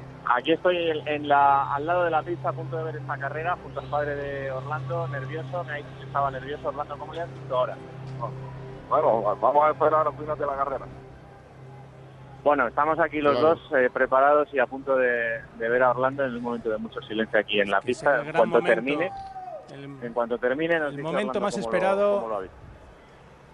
Ya, Ajá. están, ya están los atletas en los tacos. Hay que fijarse en la calle 7, hay que fijarse en Orlando Ortega. Vamos a ver, porque en la calle 8 parte Omar Macleod del jamaicano, que es eh, a priori el gran favorito, o por lo menos eh, si dijéramos ahora mismo en las apuestas, seguramente estaría como máximo favorito en esta prueba, en la que también atención a los dos franceses, eh, que van a correr en la calle 4, Pascal Martínez Vamos. Lagarde y Dimitri Vasco en la 6. Vamos, vamos Orlando, perfecta la primera valla, segunda, tercera. Vamos Orlando, hay que remontar, hay que remontar. Orlando se está escapando el podio, pero ahora vamos Cuidado, a por que él. va, que va, vamos que a va, por él, que va, vamos que va, a que por va. él. Llega, llega, plata, plata, plata.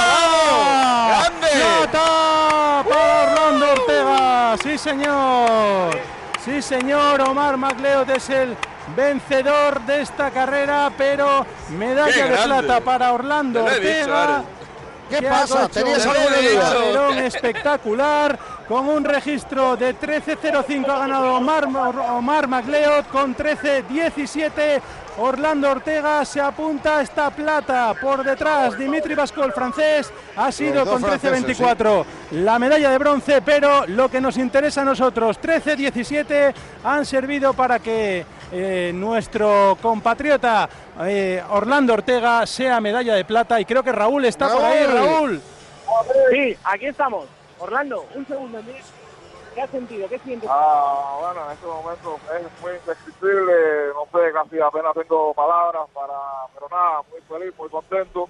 Eh, el objetivo se ha cumplido. eh, pasamos por muchas adversidades en cuanto a si veníamos, no podíamos participar en la Olimpiada, nos dieron la posibilidad, llegamos y nos vamos para España con una medalla. Ese era el objetivo. Después de muchas dificultades, y ahí está, el sueño cumplido. Exacto, exacto, exacto. El sueño cumplido y nada, y a seguir, eh, todavía nos quedan dos competencias, dos carreras de la Liga de Diamantes y también vamos a por todo en la Liga de Diamantes a ver si le podemos dar otro alegrón a España, que nada, ese es el objetivo que tenemos. Este país os quiere mucho. ¿Le vas a dar la bandera Ah, ahora? muchas gracias, ahora, ahora trataré de darle la bandera. Muchas gracias, Orlando. Gracias. Ahí está, en directo, el padre de Orlando Ortega con una bandera de España en la mano, preparada para lanzársela desde aquí, desde la grada Orlando, en cuanto le vea y que se la cuelgue al cuello como nuevo medallista español. Corría por la calle 6, lo ha hecho con una facilidad extraordinaria, pese a derribar alguna valla y al final el rush final del español le ha permitido alcanzar la plata cuando pasó la última valla en tercera posición, tuvo ahí problemas. El francés en la calle, el francés no, el americano, Ronnie el hombre que había competido en la semifinal junto a Orlando, tropezó en la última valla, ha terminado en último lugar Ronnie pero repetimos el triunfo para el jamaicano Omar McLeod, la mejor marca del año. Segundo, medalla de plata, Orlando Es Ortega. la primera vez que España gana una medalla en, at- en cualquier prueba de atletismo menor de 1500 metros. O sea, es tremendo, es tremendo. La, la- en una prueba de velocidad era, era algo increíble para, para España. Y espera con Bruno, que lo vamos Sí. a tener en la final. Sí, señor. Mañana vamos a ver las Mañana semifinales. semifinales, pasado mañana Bruno Ortega en la final. Pues Carlas, eh, es fíjate. lo que hemos podido disfrutar, Carles, la séptima medalla primera de plata. Por cierto, en el medallero español en los presentes Juegos Olímpicos, hoy Cooper firmaba la de oro en piragüismo, llevábamos cuatro oros y dos bronces y acaba de firmar la séptima medalla Orlando Ortega, primera medalla de plata, Carles. Ha merecido la pena, ¿no? Hombre, desde luego, la verdad es que en este programa ya llevamos tres medallas entregadas, o sea que estamos encantados. Pedidnos paso cuando queráis, que, que nosotros encantados de contarlo. Muchas gracias por el trabajo a todo el equipo de enviados especiales de Onda Cero, que sigáis viviendo estos juegos con energía. Buenas noches. Gracias y buenas noches. Y si acaso empieza a las 9 de la mañana. Cuando tú, queráis. Yo me quedo aquí todo el día. más. Exactamente. Bueno, en Hasta cinco luego. hasta luego. En cinco minutos serán las 4 las 3 en Canarias. Nos pondremos al día de las noticias. También ordenaremos toda información olímpica, evidentemente. Desde aquí, la enhorabuena por esa plata fantástica a Ronaldo Ortega, que la verdad es que es Míralo una cómo corre. medalla súper merecida. Aquí escuchándolo en directo con Javier Ares y con todo el equipo de enviados especiales de Onda Cero. Ya saben los oyentes que pueden estar plenamente informados de toda la información olímpica, no solamente a través de la radio, sino también a través de ondacero.es. Y que nada, que enseguida vamos a saludar a Javier Ruiz, que está en Toledo, supongo, preparado para su verano en marcha. Y Mar Mayolas eh, está aquí entusiasmado también. Sí, porque sí, es sí. un gran seguidor de los Juegos Olímpicos. Eh, me apasionan, me gustan muchísimo. La verdad que estoy disfrutando mucho porque al trabajar de noche más o menos los voy siguiendo. Porque este, este año nos, nos Sí. viene pintado, vamos. Va muy bien, porque evidentemente a las 3 o las 4 de la mañana, si trabajaran en un horario como la gente, no diría normal. Bueno, porque pero la somos gente ahora normales, en verano pero- está, está de vacaciones. Sí, sí, pero cuando compras el periódico y ves que juega la selección de básquet a las 4 de la madrugada, si no trabajas, mm, es complicado estar ahí Los fans, ¿eh? fans es como la NBA. Hay gente que los fines de semana, Sí, oye, no, cuando, no, hay, yo- cuando toca partido de la NBA, se, se despiertan a la hora que sea. Teniendo en cuenta el horario norteamericano, bueno, pues nosotros aquí lo estamos contando en directo. Encantados, por cierto, también de que nos sigáis a través de las redes sociales, en facebook.com barra Noche Radio, en arroba Noche Radio en Twitter. Y nada, que nosotros mañana tenemos de nuevo programa. Estaremos aquí en directo a partir de las 2 de la madrugada, será la una en Canarias. Y la verdad es que con muchísimas historias. Y no os perdáis, por ejemplo, la sección que viene el próximo jueves, que vendrá Elia Quiñonos a traernos una propuesta cinematográfica para, para entender mejor a la pareja. Y en este caso nos propone ver Alabama Monroe, que no sé si es una película que tú hayas visto. No la he visto, no la he visto. Yo la tengo que volver a ver para comentarla justamente el jueves con Elia Quiñones. Te quedaste ya bastante satisfecho con la que tocaste la semana pasada, ¿verdad? Bueno, pero yo cada semana, aquí que me dice Elia Quiñones, hay que volver a ver esta película, pues yo que Pero la deberías ver con ella. Bueno, es una opción. Mira, ¿No? se, lo voy a, se lo voy a proponer. Claro, si hacemos hacéis un poco de debate, ¿eh? No, de- el de- debate lo hacemos aquí. de forum. Si ya lo contamos todo Sí, quizá perdería en gracia. la redacción viendo la película. A lo mejor no- deberías verla conmigo, pero... También puede ser y te puedes unir al debate. Mañana, por cierto, tendremos tertulia sobre el divorcio. Bueno. Es un tema que, no sé, hay mucha gente que pasa por ello. Pues Te vamos voy a a... decir, ¿está de moda? Está de moda, la verdad que hace a- años a partir está de de- moda. A partir del 1 de septiembre estará de moda. Sí, sí. Mañana tendremos aquí en el estudio a una abogada, experta en la materia, evidentemente, a una coach para divorciados. ¿Cómo? A una psicóloga. También coach para divorciados? Sí, sí, se ve que existe una... Y atención al creador, un español que ha creado una aplicación, ¿Sí? una plataforma para ayudar a los divorciados en el proceso. ¿En el proceso de qué? ¿De separación? De, divorcio, de separación, claro. Mañana hablaremos de economía y de muchas te más buscan cosas. piso. Sí, te hacen la mudanza, te, te buscan el abogado, en fin, te ayudan, te hacen reuniones también No está pues, nada como mal. de alcohólicos anónimos, pues de divorciados, bienvenidos al mundo del divorcio. Yo qué sé, lo contaremos mañana. Y antes Javier Ruiz, ¿qué tal Javier? Muy buenas noches. ¿Qué tal? Muy buenas noches, ¿cómo estáis? ¿Tú ¿Cómo- felizmente casado y tranquilo o, o Bueno, te, o te animas a la tertulia del divorcio? Yo estaré atento, a- naturalmente. en fin, Fíjate que les va a faltar plazas, ¿eh? En esas, en esas Sí, reuniones sí, de separados. Sí, sí, sí, está de moda, como dice. Sí, sí. se lleva ahora. Que el signo de los tiempos. Es trending topic, es trending topic. Están los Pokémon y luego está la separación. Exacto. Hay quien tiene más tiempo de buscar Pokémon. Sí, sí, sí, sí, sí, sí, sí. Bueno, qué emocionante esto de los Juegos Olímpicos. ¿eh? ¿Verdad? Vivirlo en directo Qué es maravilla, fantástico. qué maravilla. Sí, sí. Orlando, que yo el único Orlando que conocía era Orlando Bloom. Y ahora me O sea, acabo- tenemos Y el, de- y el del tomate, ¿eh? Un español recientemente y ahora acabo de nacionalizado. conocer a Orlando Ortega. Claro, que se lleva una medalla de plata. Es lo bueno que tienen los Juegos Olímpicos, que como este, como la de oro, que nos hemos vuelto a llevar. eh, Exacto. hoy. Sí. Yo siempre digo que la gran virtud que tienen los Juegos Olímpicos es que te enteras eh, de, pues eso, de deportes y de deportistas que desgraciadamente, y ahí probablemente a lo mejor los medios de comunicación tengamos que echar un poco, en fin, hacerme a culpa, no conocemos, ¿no? Si no fuera por ello, vamos, no... Porque vosotros conocéis a, Marque, a Marcus Cooper, ¿lo conocíais? No. No. No, hace 24 horas no conocía ninguno de los Marcus dos. Y, y- y la K1, y la K1 que no fuera Sí, un... K1 sí. Sí. K1 sí, porque Pero normalmente... tú porque eres nadador, pero eso No, para mí pero son los ¿qué tiene que ver la relación con la piragua? Pero normalmente... Hay agua, hay agua en la Normalmente cosa. chupamos medallas siempre en los Juegos Olímpicos Para mí en K1 K1, sí, es sí. como jugar a los barquitos.